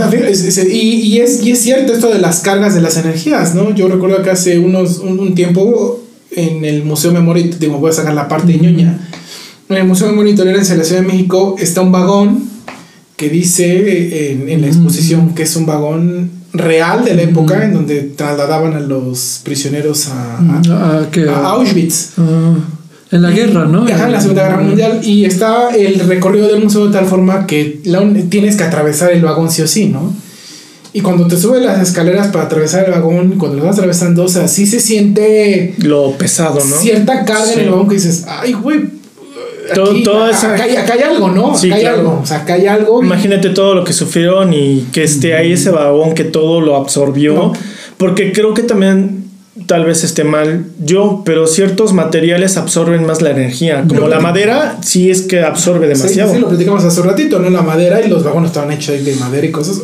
Tengo entendido que incluso cuando tienes mucha carga negativa, tú como persona, te recomiendan ir a abrazar un árbol para transmitirle todo eso. Entonces imagínate, si le transmites lo negativo y después, bueno, no está bien talar los árboles, pero todos los materiales, bueno, todos los muebles que se han hecho a través de los años de eso y que hayan absorbido ese tipo de energía positiva, negativa, lo que tú quieras y mandes, pues es algo muy significativo. O, para decir yo qué culpa, ve, Sí, claro. en otro lugar, ¿no? Ve a golpear un saco de box, ¿no? Pero hay que mencionar que así como nos han contado los relatos, por ejemplo, la de esta casa, este, por ejemplo, son casi todas casas del centro. Sí. O sea, son casas del centro de la ciudad de Puebla. O sea, si nosotros nos evocamos a ese- esa época, pues quieras o no, todo lo que no han de concentrar, ¿no? O sea, el dolor, que no sabes ni qué pasó. Más que casas del centro. Abandonadas, eh, lo que no pasó. Yo, yo hasta he tenido, ustedes por Colovers no se han oído, que a veces casas abandonadas eh, hacen eh, ritos Sí, claro. satánicos, hacen sectas, o sea, no sé si ustedes han escuchado en casas viejas o imagínense la gente que después va a vivir esos lugares. Sí, sí, sí. O sea, ahí es como para ponerse a, a- A a pensar, pensar, o sea, lo que tú sin querer te vas a meter. Sí, Justo hace un ratito quería comentarlo, ¿no? O sea, más que casas del centro, son casas antiguas. Son ¿no? casas antiguas. Casas antiguas que ya tienen años, yo creo que desde la época de la conquista A lo mejor están después de-. Y, y, y se siente. Pero fíjate, ahorita que comentas eso de la, de la antigüedad de, de, de lo viejo, digo, alguno de nuestros pocolovers podrá comentarnos si difiere de lo que, lo que lo diré. Pero yo he ido a algunas este, zonas arqueológicas, ¿no? Ah, Y yo no, yo no siento, yo no siento vibras en esas zonas arqueológicas. Yo no siento vibras de. Sí, adelante, mano. Mira, yo voy a explicarlo desde mi punto de vista. Yo, bueno, eh, yo, te- yo, bueno, sé de historia un poco y yo les puedo decir una cosa, que la historia pues, colombina y lo que hicieron los españoles es muy distinta. O sea, nosotros a pesar que todo lo que se diga en la historia, de muchos defectos que había, de que ves que matábamos Sí, y que sí. eso, éramos una cultura vieja ancestral. Y por ejemplo, hay dicen que matábamos en, los, en las pirámides y eso, y eso nunca lo oyes de la gente que es un lugar negativo, ni que siente en un lugar. no se siente. ¿Y qué, ¿Y qué diferencia? Tú vas a una iglesia, por ejemplo, ve a la de San Francisco, a la catedral, el que entra y me lo comentan los que poca gente que entras en un lugar lóbrego, un dolor, Se siente frío. siente horrible. Es que, o sea, sí, ¿qué mano. diferencia de bueno, ¿sí me entienden? la O sea, cultura. o sea, sí, claro, o sea, porque. dirán, a lo mejor tiene una explicación, pero yo me refiero, ¿por qué lo que nuestros ancestros, Sí. que para mí eso es lo que yo rescato de nuestro país, lo que éramos antes? Lo rico que ri- eso es lo verdadero rico, Sí, no los sí, toros y... Bueno, hay, hay- hay- hay gente que apoya a los españoles y eso, pero lo que dejaron nosotros, este, nuestros padres ancestrales, los verdaderos, eh, ¿qué eso que dice Chucho es verdad. Porque O sea, ellos lo tenido- hacían de esa época científicamente, ¿no? Ya vamos, la palabra científico es muy actual, pero ellos lo hacían por un propósito, para bien. Llega, no vamos a andar más en lo histórico, pero sí concuerdo completamente contigo, Manuel, porque llegan los conquistadores y ya nos vienen a traer otro tipo de cultura. ¿Qué y, tal? Lo, y lo peor de ellos, Y sí. desgraciadamente, ¿no? Sí, no vamos a discutir un poquito más, a De debatir, historia, porque ¿no? podríamos Sí, hacer pero un... es un buen ¿no? Sí, sí, sí. No, pero, pero, Pero bueno, sí, y es- haciéndolo eso de hincapié, no ir contra la religión, pero No. por ejemplo, ir con lo de la iglesia, lo de Inquisición, ¿cuánta negatividad fue en eso? Claro. las matanzas que Todos los centros de América Latina, Sí. dado que estuvo fuera Nueva Colonia, o sea, la eh, Nueva España, Sí. Hay leyendas desde México hasta Argentina, eso, hay historias de, de lo que hicieron los españoles de la Inquisición, que mataron gentes en los centros porque eran brujas y eso, lo que tú sabes que... Y son historias parecidas, o sea, ¿qué diferencia a lo que nosotros hacíamos? Un- Claro. Los pueblos ancestrales, los incas, los mayas, hasta los aztecas, que era un pueblo guerrero, eran pueblos cósmicos. Sí, o sea, sí, esa es la gran diferencia. Por eso a lo mejor Chuchín es una buena Es un- punto lo que tocó. Porque en un lugar se sienta así Y en otros no. y en otros no.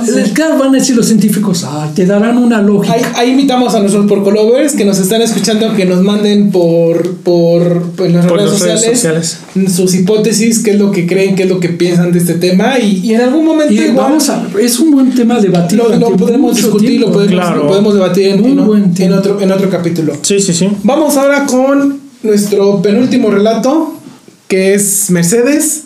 Eh, ya leemos el de La Llorona, que fue el que nos mandó escrito. Ahora Este, nos, nos envió después un audio, Un audio. también demasiado bueno. Demasiado bueno, vamos, vamos a escucharlo, se los dejamos a ustedes.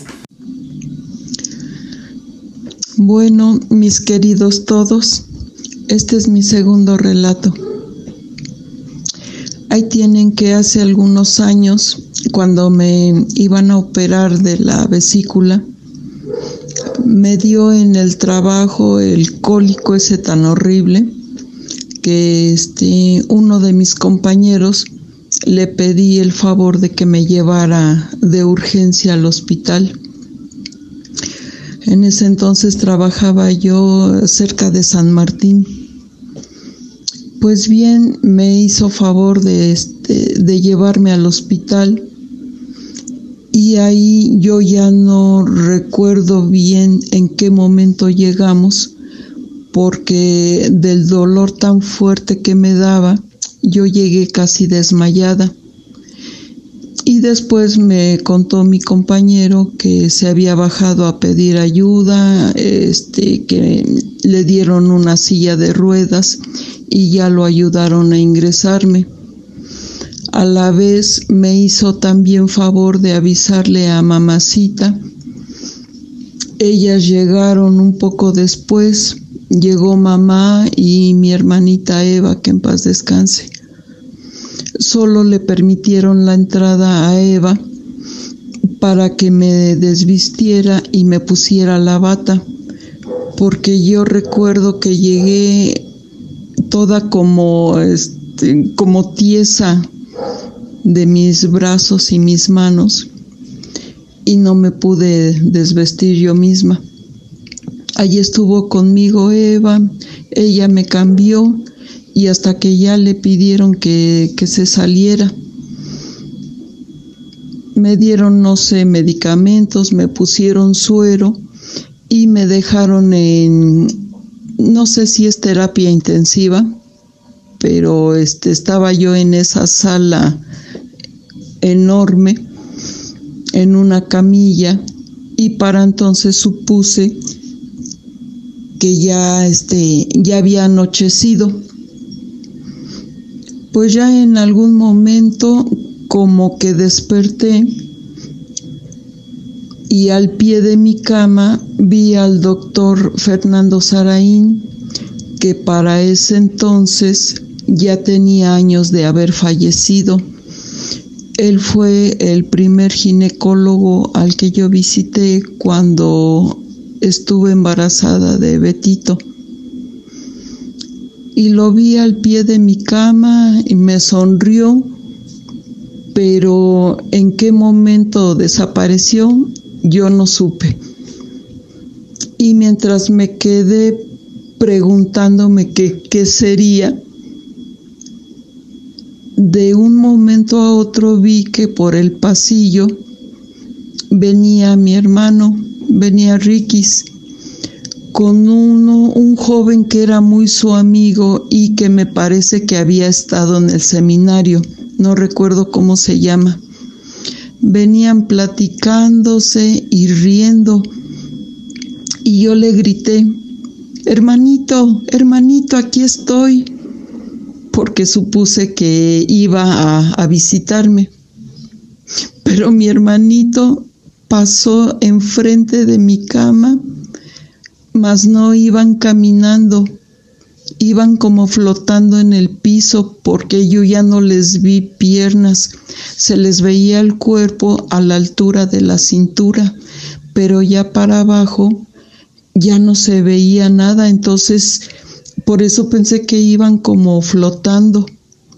Y así pasaron muy despacio enfrente de mi cama pero ni me, ahora sí ni me vio, ni me oyó. Y yo me quedé con esa tristeza y me quedé llorando porque me quedé diciendo, mi hermanito no me oyó, mi hermanito no me oyó. Y ya de ahí, no sé si me dormí o caí en un sopor, no sé ya hasta el día siguiente que me pasaron a, a piso, pero a mí se me quedó muy grabada esa imagen de ver que mi hermano iba tan feliz y riendo ahí con su amigo, pero eran como tipo fantasmas solamente. Pues esa es toda la narración. Gracias. Adelante, Maco. Pues creo que este audio fue muy... ¿Cómo podría explicarlo? Mm, Gracias Mercedes. Habla por sí solo, ¿no? Habla por sí solo. Gracias Mercedes por el aporte. Creo que fue algo muy, muy importante sí para ella. Así es, porque incluso hasta el tono de voz, yo creo que cuando lo grabó le trajo muchos recuerdos. Este tipo de, de relatos también cuando ve a su hermano que venía, pero realmente no era él, y la situación que ella estaba pasando en el hospital, pues habla, como dice Manuel, muy bien, habla por sí mismo. Entonces aquí se- es una conjunción de cosas que, que podríamos debatir entre que si es un relato paranormal, un relato como de viajes astrales también, porque realmente ya no sabía si era él o no, y lo que estaba viviendo y saber que estaba realmente su hermano ahí, pero realmente, bueno, que no era él. Aunque ahí misma dice que se dio cuenta que no era él. Sí. Porque ves que dice que vio la mitad del cuerpo caminando, imagínate. Y que iba con su amigo, porque creo que también lo importante aquí que hace Mercedes es comentarnos que su hermano iba con su amigo. Entonces también, como por qué soñaría a su amigo, Sí, ¿no? sí, claro. No sabemos si lo conocía realmente bien o no. Y que lo mencione también es, en ese tipo de situaciones, volvemos a insistir, en un hospital. Otra más, otra historia. Otra más. Sí, y sobre todo la zona en la que estaba, ¿no? La que es la terapia, que Ajá. es este, pues, muy. Ay, no sé. es Muy es- fuerte. Es muy fuerte, ¿no? Porque sabes que es difícilmente un paciente que entra La terapia carga de sí, emociones sí, que sí, sí. tienen este tipo de personas cuando van y van a sufrir algún tipo de cirugía, lo que tú quieras. Sí, el miedo, ¿no? El miedo. A mí sí el- me daría miedo. Sí, Sí, sí, sí. y Eso, todo lo que pasan, todo lo que llegan a vivir. Sí, es algo que es muy, no sé, como yo no le he pasado como tal, lo hemos tal vez escuchado. mucho tiempo, Así ¿no? es. Sí. No, te, no se puede describir, ¿no? Yo creo que las personas que lo viven son las que mejor te lo pueden decir. eso sí, sí. Pero uno como tal, que no lo hemos pasado, te puedes imaginar. No, a mí lo que me marcó, lo, lo, lo que me gustó, bueno, no me gustó, pues, bueno, me gustó, pero no en el sentido ¿Cómo de que te gustó? gustado, o Le sea, gusta lo fuerte, chuchín. Gracias, Mercedes, por, por el relato, por la historia. Pero yo coincido en la parte en la, que a mí me, me quebró es cuando, cuando dice que vio A su hermano. a su hermano y, y a, y- A su amigo. y a su amigo A su caminar, amigo, ¿no? sí. Pero me quebró por esa parte en la que es- me imagino la impotencia que haber sentido como decir, véanme, aquí estoy, ¿no? Y que de pronto Como en un sueño. se hayan pasado derecho, hacer. exactamente, quieres gritar, quieres decirles, Es también la no lo- impotencia, no lo, ¿no? puedes Los hacer. sueños es una impotencia. Siento que Sí. eso, o sea, esa parte a mí me, me, me pegó mucho porque dije, ay, es la impotencia de querer gritar, pararte, decirles. Si cuando ves a alguien en la calle, un conocido, y le tratas de hablar y no te pelan por lo que tú quieras y mandes, pues imagínate en esa situación de que estás, la impotencia, como bien dicen, de querer hablarles y que no te hagan caso y después como comenta que no se vio la mitad del cuerpo, sí, también... Aquí también hay que mencionar, ¿no? Eso es muy parecido a lo que cuenta la gente que han hospitalizado, estado en operaciones graves, eso. Al verse en situaciones entre vida y muerte, a veces ese, eso que sientes a lo mejor es la impotencia de poder comunicarte con las personas que tú quieres, ¿no? O igual estás entre las. Entre, Ah, por eso, entre la vida dos, entre dos dimensiones, Sí, yo quisiera por eso pensar, entre ¿no? vida, digamos, Sí. si hablamos en términos religiosos, Claro, entre la o- vida y muerte, el cielo... Ajá, pero si te fijas son parecidos, o sea, Sí. siempre ves personas que tú quieres o personas que conociste en el pasado, como cuando hizo referencia al doctor este. Yo digo que es eso, mucha parte es verdad, es algo paranormal y mucha parte es de lo que eh, también esa impotencia de al que tú estar, verte en una situación de enfermedad o de Sí. lo que tú quieras, no puedes transmitirle a la persona que tú quieres Claro. eh, eso que tú necesitas, ¿no? Amor, cariño, comprensión, decirle lo que quieres a una persona, ¿no? Sí. Entonces aquí aplicamos la ciencia bien. Esto es paranormal, pero también es parte de la- lo que la gente siente. Aquí se aplica la ciencia y lo paranormal, ¿no? Lo que vio este, la señora Mercedes, ¿verdad? Y, este, y lo que sentía, ¿no? Esa forma, a lo mejor eh, una forma de querer transmitir su dolor o Sí. el miedo que tenía a una persona que quiere, ¿no? Y a lo Sí. mejor lo vio y esa entidad a lo mejor tomó esa forma Sí. que ella vio, Sí, porque sí, sí. acuérdense que, bueno, mucho de lo que se menciona, que a veces las entidades que hay en los lugares se transforman en, los, en las personas que tú quieres. Sí, ¿no? se te tratan no de confundir necesariamente para que tú son vayas. las personas que tú quieres, Sí. sino son- porque ellas viven, ¿no? Me imagino, ¿no? Entonces, de algún modo aquí sí es a veces el temor que uno tiene a enfrentarse ante la muerte. Sí, La sobre muerte todo. lo vemos como un fin, ¿no? De algo, pero quién sabe, solamente el que ha vivido esa situación. Sobre todo que ve a su hermano y entonces ella encuentra ese apoyo, ¿no? Sí. Aunque Pero- desesperación cuando ve que pasa de Claro, y después la desesperación, entonces también volvemos la carga emocional que tienen todas ese tipo de personas que pasan por ese tipo de procesos de cirugías. Sí, es muy, muy grande. Muy grande. Pues bueno, vamos con el último relato. Sí. Para, para escucharlo. Para brochar. Vamos a cerrar, no sé si con broche de oro o no, pero vamos a dejarlo. Y de Es- nuevo, Felipe, gracias. Gracias. Sabemos que te vamos a invitar a uno de nuestros programas cuando hablemos de terror porque vemos que te gustan esas Y historias. a cualquier porcolover que quiera transmitir historias así, pues paranormales que haya tenido, pues puede escribirnos y a lo mejor un día invitarnos Sí, con una vez. por ahí este, que sí. uno- hubo un comentario en, en nuestras redes sociales que nos decían que, que to- eh, en el capítulo que hablamos de fútbol, Sí. que todo lo que sabían de fútbol era en contra de su voluntad, pero lo había escuchado por el podcast. Inclusive le invitamos a, eh, le, la invitamos, se llama Ana, Ana. No, no, no. Le Fer, invitamos a nuestro, a nuestro podcast y nos dijo que, que sí, pero pues que nada más hay, que, que la fuéramos guiando de, de fútbol. sí, claro. Entonces, pues bueno, vamos con el último relato. Sí.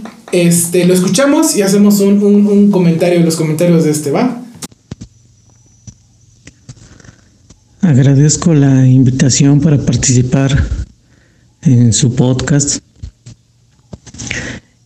Y esta vez les platicaré un, un pasaje un poquito raro para mí. No sé cómo calificarlo, pero pero sucedió hace muchos años, aproximadamente hace unos 25 años, en el mes de mayo. Es temporada en que aquí en la ciudad de Puebla se lleva a cabo la feria. Mm, Yo en ese en ese día del que quiero platicarles, tuve mucho trabajo. Yo me dedicaba en ese tiempo a las ventas, vendía automóviles en una agencia Volkswagen que está muy cercana precisamente a la zona de la, de la feria, por el lado de la parte antigua de Puebla, de Chanenetla. Y ese día tuve pues bastante trabajo afortunadamente y llegué de un viaje que había yo hecho a México. Eh, llegué cansado, mm, pues llegué menos tarde, como a las nueve de la noche, nueve y media de la noche. Eh, desde luego, pues ahora que la agencia ya no está abierta, eh, la oficina cerraba siete y media pero llevaba yo papeles importantes y no quise llevármelos a mi casa. Además de que quería organizarlos porque tenía yo que, que arreglar un asunto al otro día muy temprano y me quería organizar. Llegué a la agencia, eh, saludé al vigilante en la caseta de vigilancia y me dice el vigilante que si todavía andaba yo trabajando y le comenté, sí, sí, sí, Poli, estoy llegando de la Ciudad de México, vengo a dejar unos papeles y me, y me retiro. Me dice, no se preocupe, con confianza ya no hay nadie. Pues entré, pues la agencia tenía prendidas las luces necesarias. Este, entré a mi oficina, empecé a sacar papeles y cuando yo pretendía empezar a organizarme, este, escucho pasos, pues pasos firmes que retumbaron en la sala de ventas por al no haber nadie, al no haber ruido y la sala de ventas ser, ser un pues una, una este, un espacio alto, retumbaban los pasos.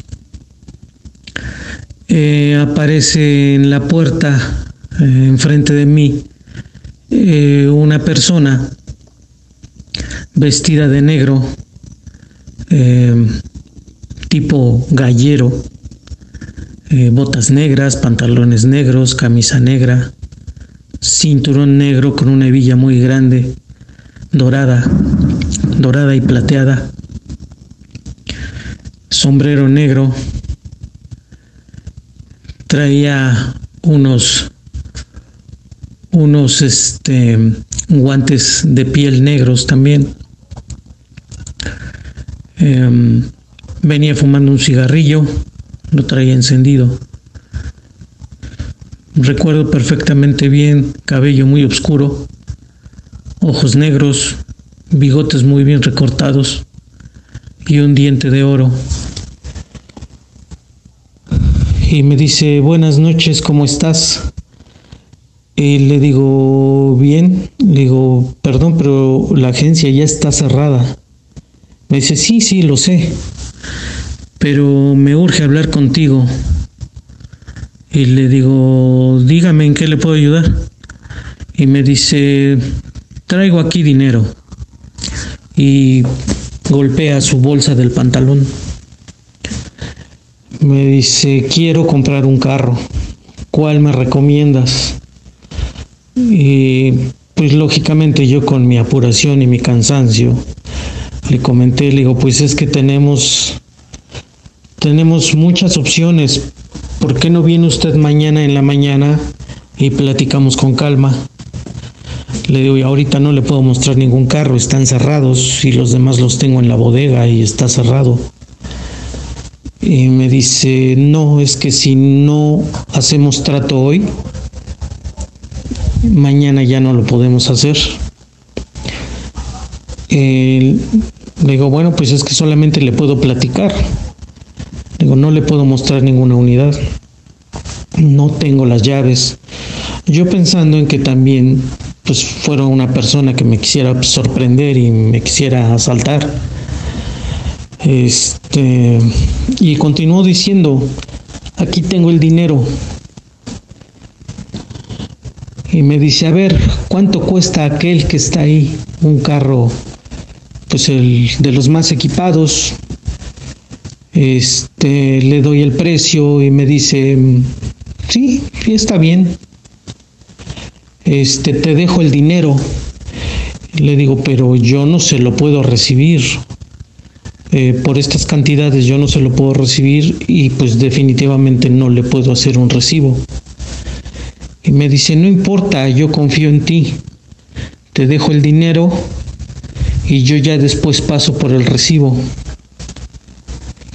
Y este y le digo, pero ¿de dónde es usted? ¿De dónde tiene su oficina? ¿O dónde lo puedo encontrar? O le digo, este, y me dice, ¿escuchas la música? Y le digo, sí, la de la feria. Dices que yo soy gallero.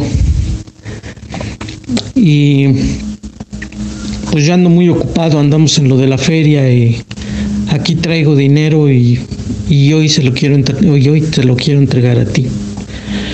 Y le digo, pues le digo, mire, me da mucha pena y lo siento mucho, pero no creo que podamos hacer nada ahorita un poquito mm, sonriendo, me dice, entonces no lo quieres.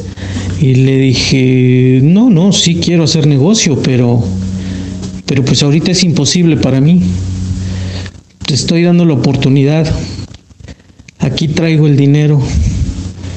Le digo, no, pues lo siento mucho. De alguna manera me empezó a incomodar su insistencia y que no entendiera que yo no podía hacer nada de alguna manera también seguía yo sospechando que fuera alguna treta para, para asaltarnos.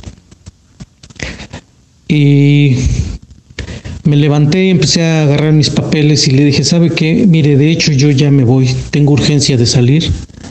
Este, si gusta, le doy mi tarjeta y lo espero mañana. Y me dice, no, no, no, no, olvídalo, era una oportunidad que tenías pero de todos modos nos, nos vemos. Se levantó, salió también como entró, escuchándose los pasos que daba con las botas. Lo vi salir por la puerta, este, una puerta lateral, una pequeña puerta lateral, donde yo había entrado. Y ya no me dieron ganas de hacer nada, porque dije, no sea que haya gente allá afuera echándonos ojo y, y esperando la oportunidad de entrar. Agarré mis cosas, agarré mi portafolio y voy para afuera. Lo que me tardé fue solamente a recoger mis papeles y guardarlos. Y molesto, enojado, fui con el policía y le digo, oiga, poli, ¿por qué me deja entrar gente? Es muy peligroso, nos pueden dar un susto. No haga usted eso. Y me dice, perdón, don Felipe, pero yo no he dejado entrar a nadie. Le digo, ¿cómo cree? Le digo, si entró y salió. Me dice, no, le juro que no. Y aquí he estado sentado en la caseta de vigilancia, no ha entrado nadie y no puede entrar por otro lado. Le digo, eso no es posible, Poli, si hasta estuve hablando con él. Y me dice, no me diga, don Felipe, dice, no me espante, dice, este, alguien se nos quiso meter o, al, o, algún algún fantasma se le vino a plantar ahí a la oficina. Dice, aquí es muy común. Dice, en la noche luego me vienen a espantar. Dice, y ahora me va a dejar solo. Dice, no sea así. Dice, déjeme hablarle a mis compañeros. Dice, para que vengan. En ese momento agarró, sí lo vi que se puso muy nervioso. Lógicamente yo entre el coraje y todo, quería creerle y no. Este eh, sí, habló una patrulla que llegó, no sé, a los 10 minutos. Les comentó, iban a, andar un, iban a dar un rondín dentro de la agencia. Pero me dice, no, don Felipe, dice, a usted se le fue a sentar un espanto ahí. Dice, ¿cómo era? Ya le platiqué y todo. Me dice, no, sí. Sí, si hubiera usted agarrado ese dinero, dice, quién sabe qué le hubiera sucedido, don Felipe. Dice, qué bueno que se negó. Tuvo usted mucha suerte, dice, porque por lo menos un buen aire hubiera agarrado. Dice, pero ahora dice, pues voy a estar preocupado toda la noche aquí yo solo. Total que yo salí, me subí a mi carro, me fui y no volví a saber de esta persona esperando yo al día siguiente que a lo mejor fuera a la sala de ventas nuevamente. Nunca lo volví a ver. Y parece ser que sí tuve un contacto, pues no sé, no sé, con una, con un, es- un espectro, un fantasma, no lo sé qué haya sido, pero ese, esa fue una vivencia de hace muchos años que comparto con ustedes. Hasta luego. Dos. A ver que esté grabando. ¿Estás grabando, Big Brother? Sí, ya se ve. sí ya sé. Tres, dos. Híjole. Este relato Sí. para mí es el mejor de todos. Digo, Sí. no quiero demeritar a los demás. De verdad, les agradecemos mucho que, que hayan participado, que hayan estado acá. Pero sí tengo que reconocer que, que aquí nuestro amigo Felipe, el nivel de detalle, el nivel de, de, de- de- a pesar de los años, todo lo que recuerda, los pasos, la descripción de la persona. Y que recuerda bien cómo todo pasó, Sí. ¿no? El Yo cuando tiempo, lo escuché, no sé sí. ustedes, yo me, sen- yo, yo me imaginé sentado en un sillón de esa concesionaria, viendo todo, viendo todo cómo estaba pasando. Sí, porque está tan bien detallado que no hay pautas para que digas esto lo están inventando, no, porque realmente, como bien dice Chuchín, los detalles, todo lo que pasó, los tiempos también en que lo cuenta. Gracias, Felipe. Sí, Está muy bueno. Yo creo que no podemos dormir hoy. y más que es de noche. Más que es de noche, bueno, es que también aquí volvemos a lo mismo. Por la forma en que con todo el lente que se apareció, uno podría relacionarlo con el charro negro, ¿no? Sí, sí, que sí. es también otra leyenda mexicana tan popular que muchos lo relacionan con el diablo. Entonces aquí también la insistencia de este ente de decirle, yo quiero ya ahorita esto, pero... Y lo hace- contigo. Lo contigo, Sí, exactamente. sí. Y, y la Esa ins- insistencia, ¿no? insistencia de que fuera él y que lo acompañara. Digo, qué bueno, Felipe, que no fuiste con él, porque quién sabe qué hubiera pasado. Vamos, si hubiera sido una persona del asalto, como bien lo dices, es algo muy terrible, pero si es un ente sobrenatural y que hayas, lo hayas acompañado, pues qué bueno que no fue. Yo no quiero imaginarme qué habría No, pasado. ¿qué hubiera sucedido tampoco? No, o sea, que no recibió el dinero, Sí, que Sí, no y ¿no? también eso, porque también la avaricia, ¿no? Que estaba, yo creo que este ente eh, empujando a eso, Ajá, ¿no? sí. Aquí tengo el dinero, yo ya lo quiero lo quieres, ya. ¿no? Sí. Y, y aquí está y, y- y escúchalo y como hasta a veces altanero, provocador, Sí. ¿no? Seguro que no lo quieres, es tu última oportunidad, ¿no? Y todavía me quedo, a mí lo que también me dio como, me Miedo. los piel, la piel chinita es, cuando al final le dice, no, era una oportunidad que tenías, la desaprovechaste, Como diciéndole, Sí, te la oportunidad, ¿quién ¿para quién era? ¿Para Felipe o para el ente, Claro, no? Sí. claro.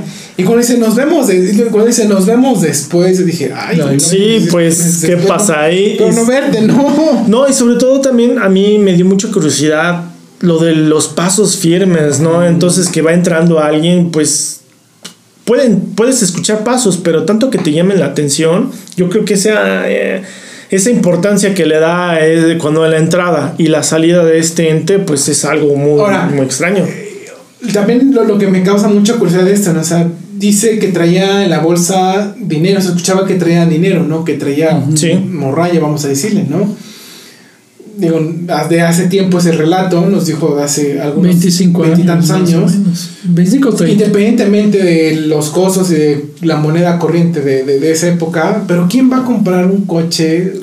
Sí, claro, con monedas. y con monedas, o sea, Y ma- es más, yo quiero imaginarme que traía que doblones de oro, no sé, centenarios, centenarios. o qué, o qué era, ¿no? que te alcanzan para comprar un carro, No como sé. bien dices, dependiendo de la devaluación del peso y todo eso, pues aún así no te alcanza una morralla de monedas, ¿no? Para comprar un No, carro. no, no, o sea, está, digo, yo que soy de Atlisco, se escucha mucho la leyenda del charro negro, ¿no? Sí, de sí, que sí. gente que, que cae en esas ofertas o que cae en esas provocaciones o tentaciones, como que uno llamarle, pues sí tiene como que cierta condena, vamos a llamarle, ¿no? Sí, la las maldiciones que Sí, te pueden sí, sí. conllevar a eso, ¿no? Pero ahí muy bien, Felipe, que, que no hayas aceptado el, Sí. el trato, la verdad. Y, y hay que mencionar eh, sobre este tema, así, que ves que hemos escuchado en el radio, en programas de, de radio que ha habido Sí. de terror, de historias de personas que se condenaron por aceptar algo, ¿no? sí. Sí. Ahí después platicaremos de historias, ¿no? Como la mano peluda y eso, ¿no? Sí, sé, que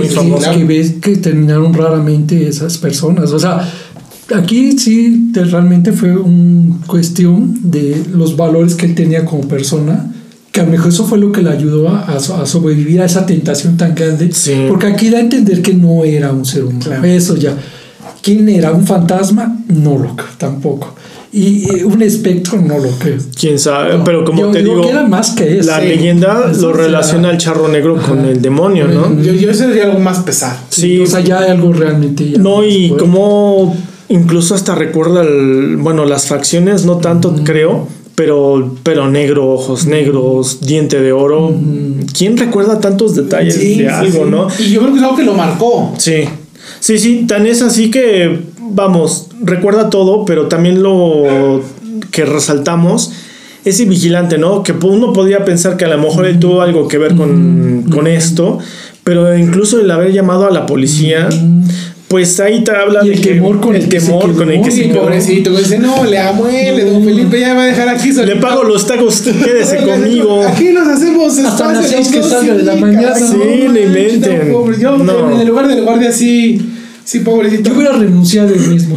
Sería interesante preguntarle a, a- a Felipe, nuestro querido Porcolover, después que habló con el guardia, qué pasó, digo, no sé cómo, cómo fue la ¿Cómo relación ha- después ahí, ¿no? Sí, ¿cómo habrá acabado? Porque pues el pobre guardia, el haberse quedado después de este relato que, bueno, no relato. En el momento de Felipe parece que le reclamó, pero que esta persona haya escuchado que alguien estaba ahí, Sí. pues él quién sabe qué tanto se habrá No sé, imaginado. sí, Ay, no. Está interesante saber, saber qué onda. Sí, Bueno, a- conforme hemos escuchado estos relatos, les agradecemos a todos que se hayan puesto en contacto con nosotros. Pero Manon aquí se fue animando y fue empezando a... Como que diciendo, bueno, ya hablaron ustedes demasiado, Pero quiero no quiero hablar yo. Entonces, ¿sí? Manuel, tú nos tenías una, una historia, algo, una mini historia que contar. Bueno, ¿no? eh, como yo soy más viejo, aquí de, de- No, en serio. Yo soy más joven. bueno, eh, aquí este, eh, mis amigos, mis compañeros, pues ellos pues eran chicos en los 70s, 80s, ¿no?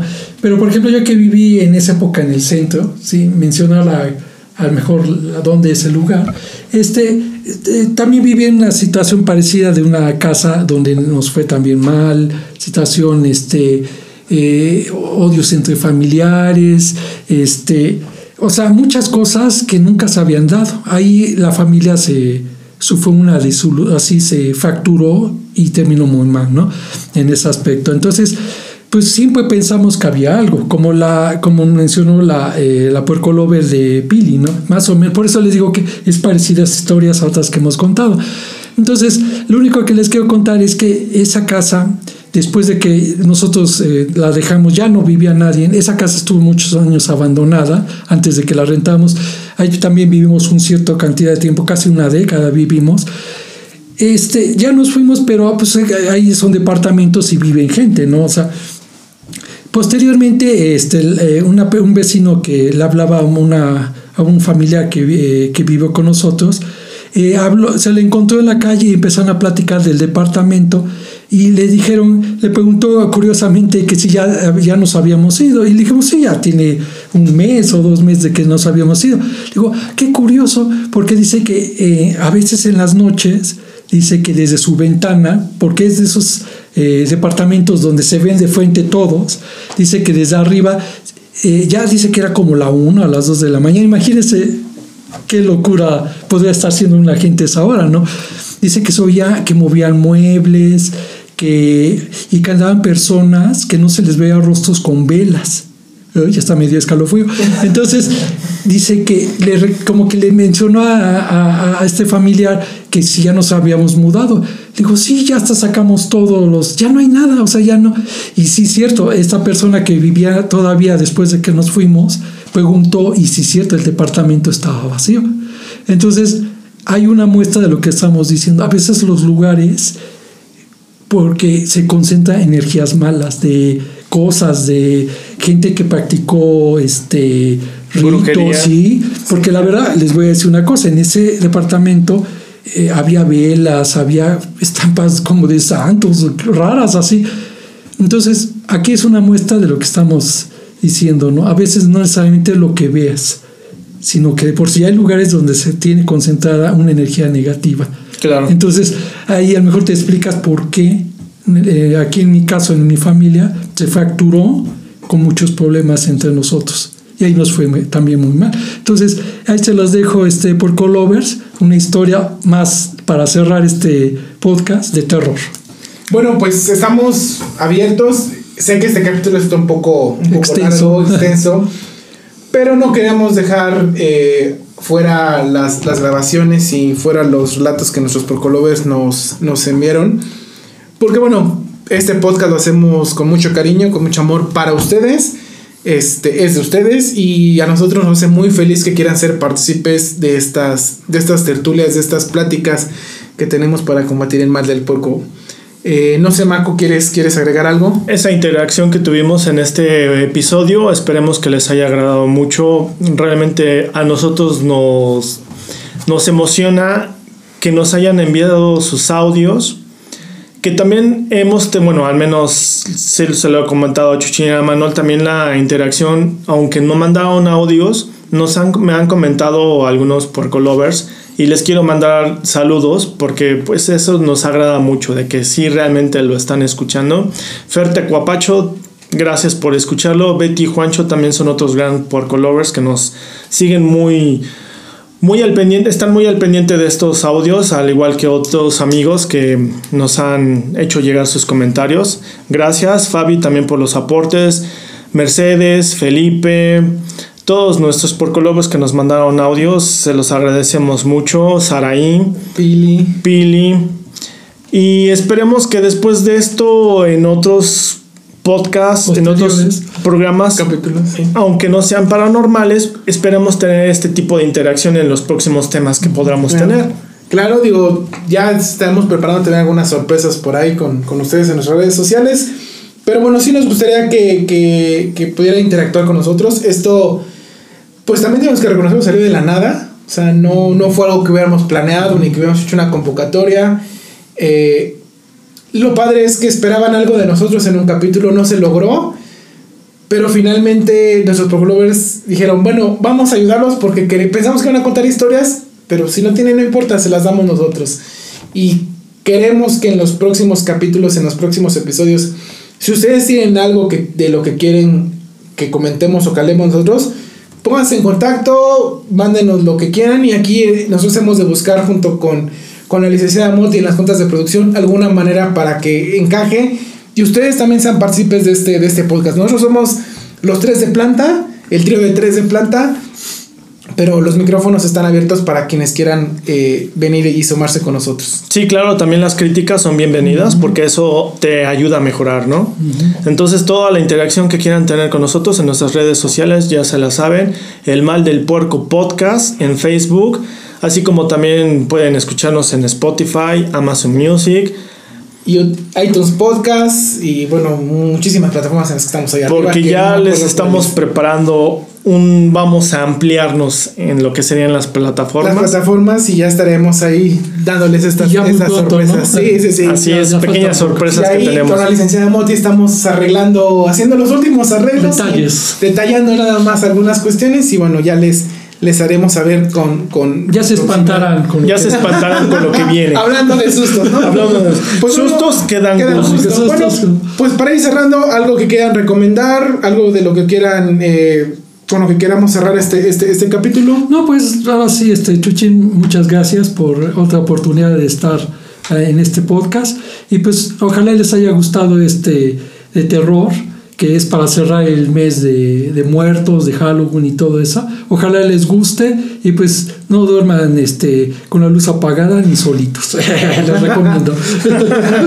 Después de este podcast creo que va a estar... Muy, muy pocos van a dormir. Maco, Pues yo solamente me quiero despedir y agradeciéndoles nuevamente por esta interacción que tuvimos con ustedes. Esperemos que se expanda poco a poco con muchos más por lovers de todas las partes que nos escuchen, que nos puedan seguir en nuestras redes sociales. Esperemos que les haya gustado este podcast que lo hicimos también al igual que todos con mucho cariño. Muy bien, pues bueno, yo contrario un poquito, bueno, no contrario, más bien en el, en el ánimo de siempre, como todo, como buen villamelón que, que soy. No podía faltar. Estoy a punto de ponerme en modo barra brava, en modo mundialista de cada cuatro años, entonces ya estaremos por aquí hablando. eh, en, en el podcast van a verme, mi ánimo depende de 22, de 20, no, ¿cuántos, ¿a cuántos convocamos? ¿A 26 o 26, 26 se convocaron ¿verdad? para el Creo mundial? que sí, me parece que sí. Bueno, mi ánimo depende de 26 cabrones que van a estar Vestidos de verde. 11 que van a estar en una cancha jugando. Yo digo que van a jugar 7 partidos. Aquí me dicen que no, pero Yo digo ya, que tres. ya me conocerán en mi modo barra brava. Entonces, si me ven enojada en el podcast, no me hablen, porque significa que a México le fue mal. Pero No si se ven- preocupen, la licenciada Moti lo pone en cintura. si me ven, si me ven contento, significa que México, que México le está yendo bien en el mundial. Pero bueno, amigos, por mi parte, por mi parte es todo. Gracias por Gracias. Colovers, por escucharnos. Buenos días, buenas tardes, buenas noches. Donde nos estén escuchando. Coman frutas y verduras. Adiós.